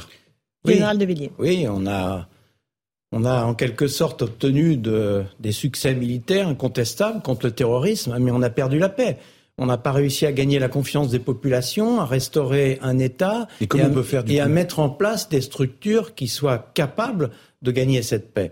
C'est là-dessus qu'il faut réfléchir. Vous savez, depuis 30 ans, quand on, quand on regarde, dans chacune des crises, à chaque fois, on a obtenu une victoire militaire. Et à chaque fois, quelques années après, on s'aperçoit que cette victoire militaire n'a pas réussi à gagner la paix, la mm. stabilité, la confiance, le bonheur des populations. Donc il faut réfléchir au plan international avec eh, l'ordre international, les structures chargées de, de, ce rétablissement de la paix. Et, en France, il faut réfléchir évidemment en interministériel pour améliorer notre capacité d'instaurer la sécurité et simultanément dans l'espace et dans le temps la paix la paix, c'est-à-dire le développement pour les populations. Général de Villiers, j'aimerais qu'on parle euh, à présent de l'Ukraine. Euh, là aussi, vous êtes très préoccupé par ce qui se passe euh, dans ce pays. On va faire le point sur l'avancée des, troupes de part et d'autre. Et puis j'aimerais qu'on parle ensuite de l'armée française. Mais d'abord, Sandra Tchombo pour un point sur ce qui se passe en Ukraine. Sans eau ni électricité depuis plusieurs semaines, les habitants de Kherson vont désormais en puiser dans le fleuve Dniepr qui borde la ville, malgré la menace russe permanente.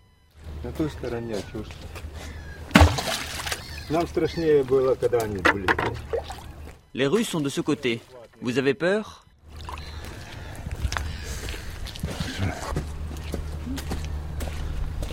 Nous étions plus effrayés quand ils étaient ici. Ils tiraient sur tout le monde de ce côté, de façon chaotique. Cette situation invivable a entraîné l'évacuation partielle de la ville ce lundi. Elle pourrait perdurer selon les autorités. L'évacuation totale n'est pas prévue. Cependant, nous envisageons une telle possibilité si la situation s'aggrave ou si nous ne pouvons pas résoudre les problèmes d'utilité. De son côté, l'Organisation mondiale de la santé alerte. Nous nous attendons à ce que 2 à 3 millions de personnes supplémentaires quittent leur maison à la recherche de chaleur et de sécurité.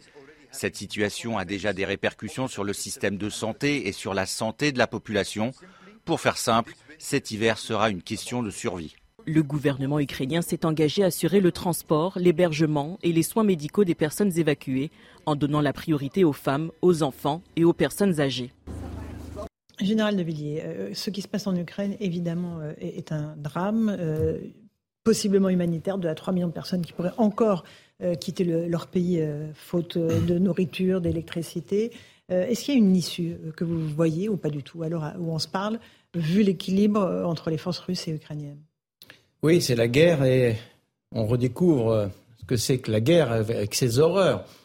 Là, évidemment, les Russes vont jouer sur le moral des populations ukrainiennes en coupant l'électricité, en bombardant chaque fois que ça sera rétabli, en essayant de euh, limiter les possibilités sur l'eau également, euh, pour que le moral des populations euh, soit atteint. Et on voit bien que l'hiver arrive. dans ces, pays-là, c'est plutôt fin novembre, début décembre, avec des températures qui vont être très basses, et les populations vont souffrir. Ce qui fait la force de l'Ukraine aujourd'hui, c'est certes son armée, sa capacité militaire, mais aussi la défense du pays en armes. Euh, cette cohésion nationale retrouvée. Et évidemment, les Russes vont essayer de jouer là-dessus pour sa le moral. aujourd'hui, l'intérêt de l'Europe, l'intérêt de la France, c'est quand même d'essayer le plus vite possible de mettre tout le monde autour de la table, de façon à avoir une approche diplomatique, un cessez-le-feu si c'est possible, mais il faut reconnaître objectivement que dans la situation actuelle, ni l'un ni l'autre, aucun des deux pays n'a intérêt à se mettre autour de la table. Donc euh, moi je vois euh, l'hiver arriver avec, euh, on connaît bien notre histoire, avec dans ces pays une forme de gel de, la guerre, parce qu'il est très difficile de faire des offensives majeures en hiver jusqu'à l'arrivée du printemps. Je pense que c'est la stratégie russe de façon à récupérer ensuite les personnels qu'ils auront formés depuis la mobilisation et être capable d'inverser le rapport de force au plan militaire en espérant des divisions de la population liées justement à ces difficultés hivernales. Et l'armée française dans tout ça, Général de Villiers, vous l'évoquez dans ce livre Parole d'honneur, vous dites euh, qu'elle est formée, elle est formidable, elle est, euh, beaucoup de jeunesse à l'intérieur de nos armées, mais combien de temps notre pays tiendrait-il face à une guerre de haute intensité comme euh, celle à laquelle on, assiste en Ukraine? Combien de temps? Combien ben, de jours? Combien d'heures? C'est bien le problème et, c'est le différent que j'ai eu en 2017 parce que je, je voyais le terrorisme islamiste radical, il existe toujours, il continuera à frapper en Europe, dans le monde, en France, mais je voyais aussi le retour des États-puissances, la Russie, la Chine, la Turquie, euh, l'Iran, l'Arabie saoudite. Et, je voyais la convergence de ces deux lignes de conflictualité avec la nécessité d'être capable d'intervenir dans des crises face au terrorisme, mais aussi dans des guerres face euh, aux États-puissances.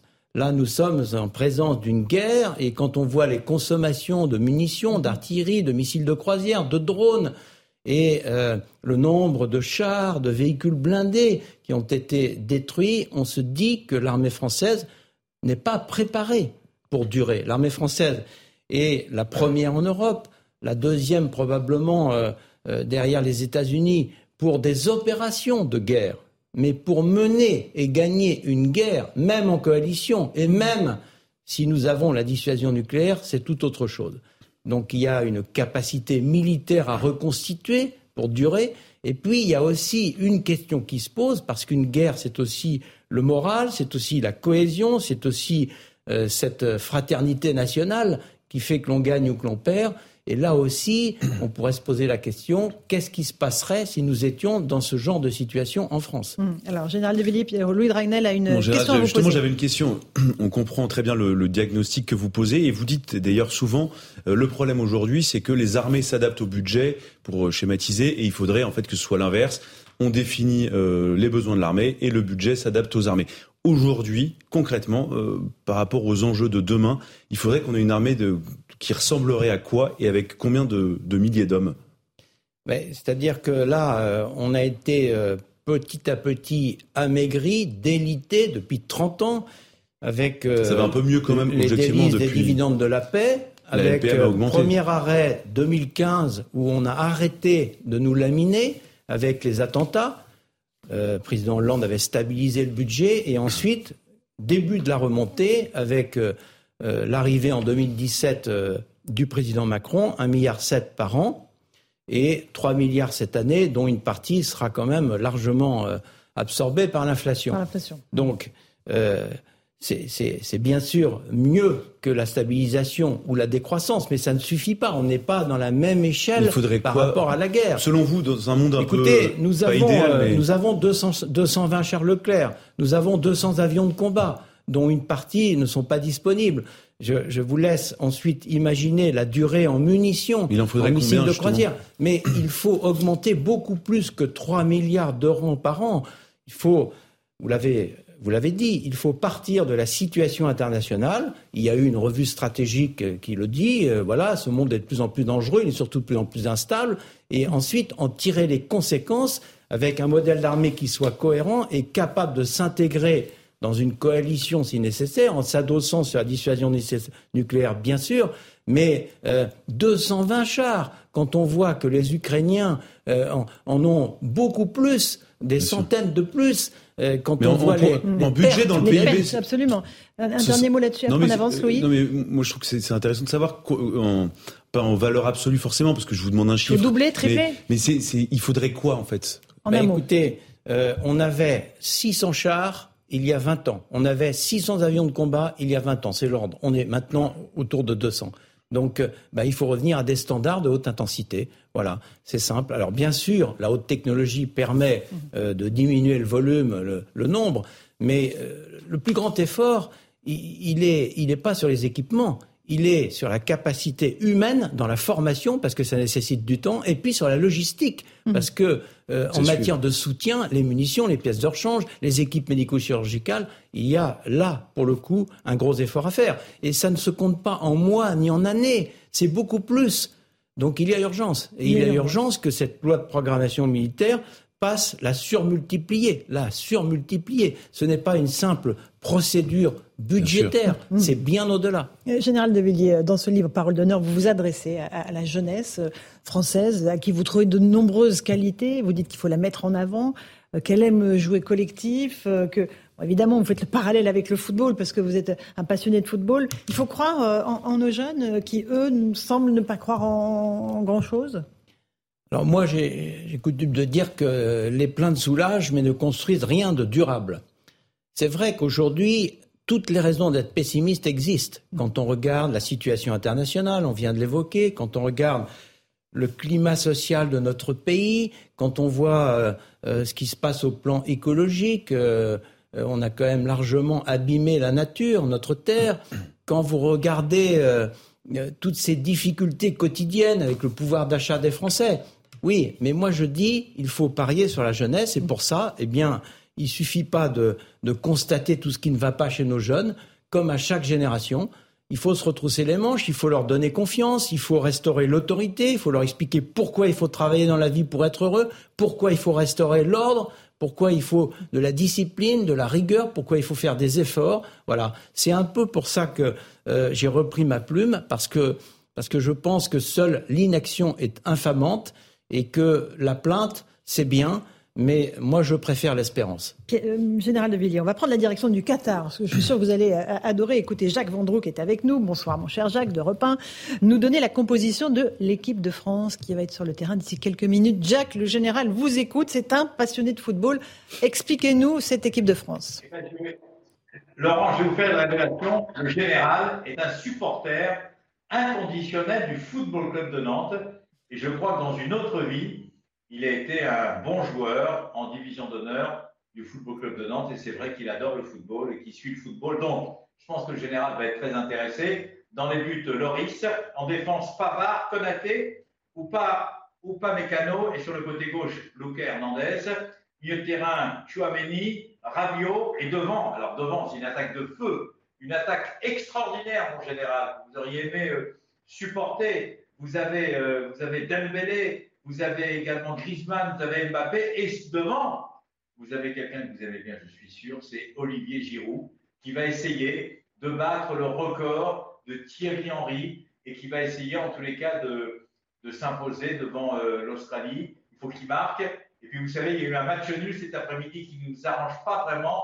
Match nul entre la Tunisie, vous le savez, et le Danemark, 0-0. Deux très bonnes équipes. Alors si pas malheur, entre guillemets, l'équipe de France faisait match nul 0-0 ce soir, ça n'arrange personne pour la suite de la compétition. Il faut que la France gagne brillamment et qu'on se retrouve donc au prochain tour de la Coupe du Monde et notamment contre le Danemark dès samedi prochain.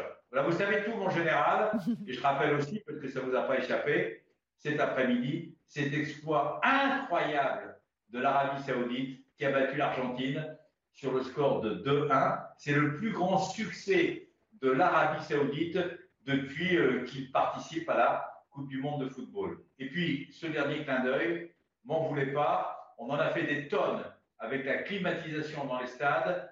Eh bien, non seulement euh, il fait de plus en plus froid dans les stades, parce que le soir, il fait environ 20-22 degrés, et nos amis du Qatar, eh bien, mettent quand même la climatisation dans les stades. Donc, actuellement, on est au stade et il fait entre, il fait entre 17 et 18 degrés. Donc il y a un truc qui ne va pas quelque part. merci beaucoup pour le constat. Prenez une doudoune. Jacques, on vous retrouve euh, dans un instant euh, sur Europe 1. Général de Villiers. Merci euh, Jacques Vendroux, j'ai beaucoup d'admiration pour lui. nous nous connaissons bien et j'organisais des, des, matchs avec une équipe militaire contre le Variété Club de France. Et euh, je crois que nous avons un vrai lien d'amitié. J'ai beaucoup d'admiration pour lui parce que c'est un grand journaliste du football qui sait de quoi il parle.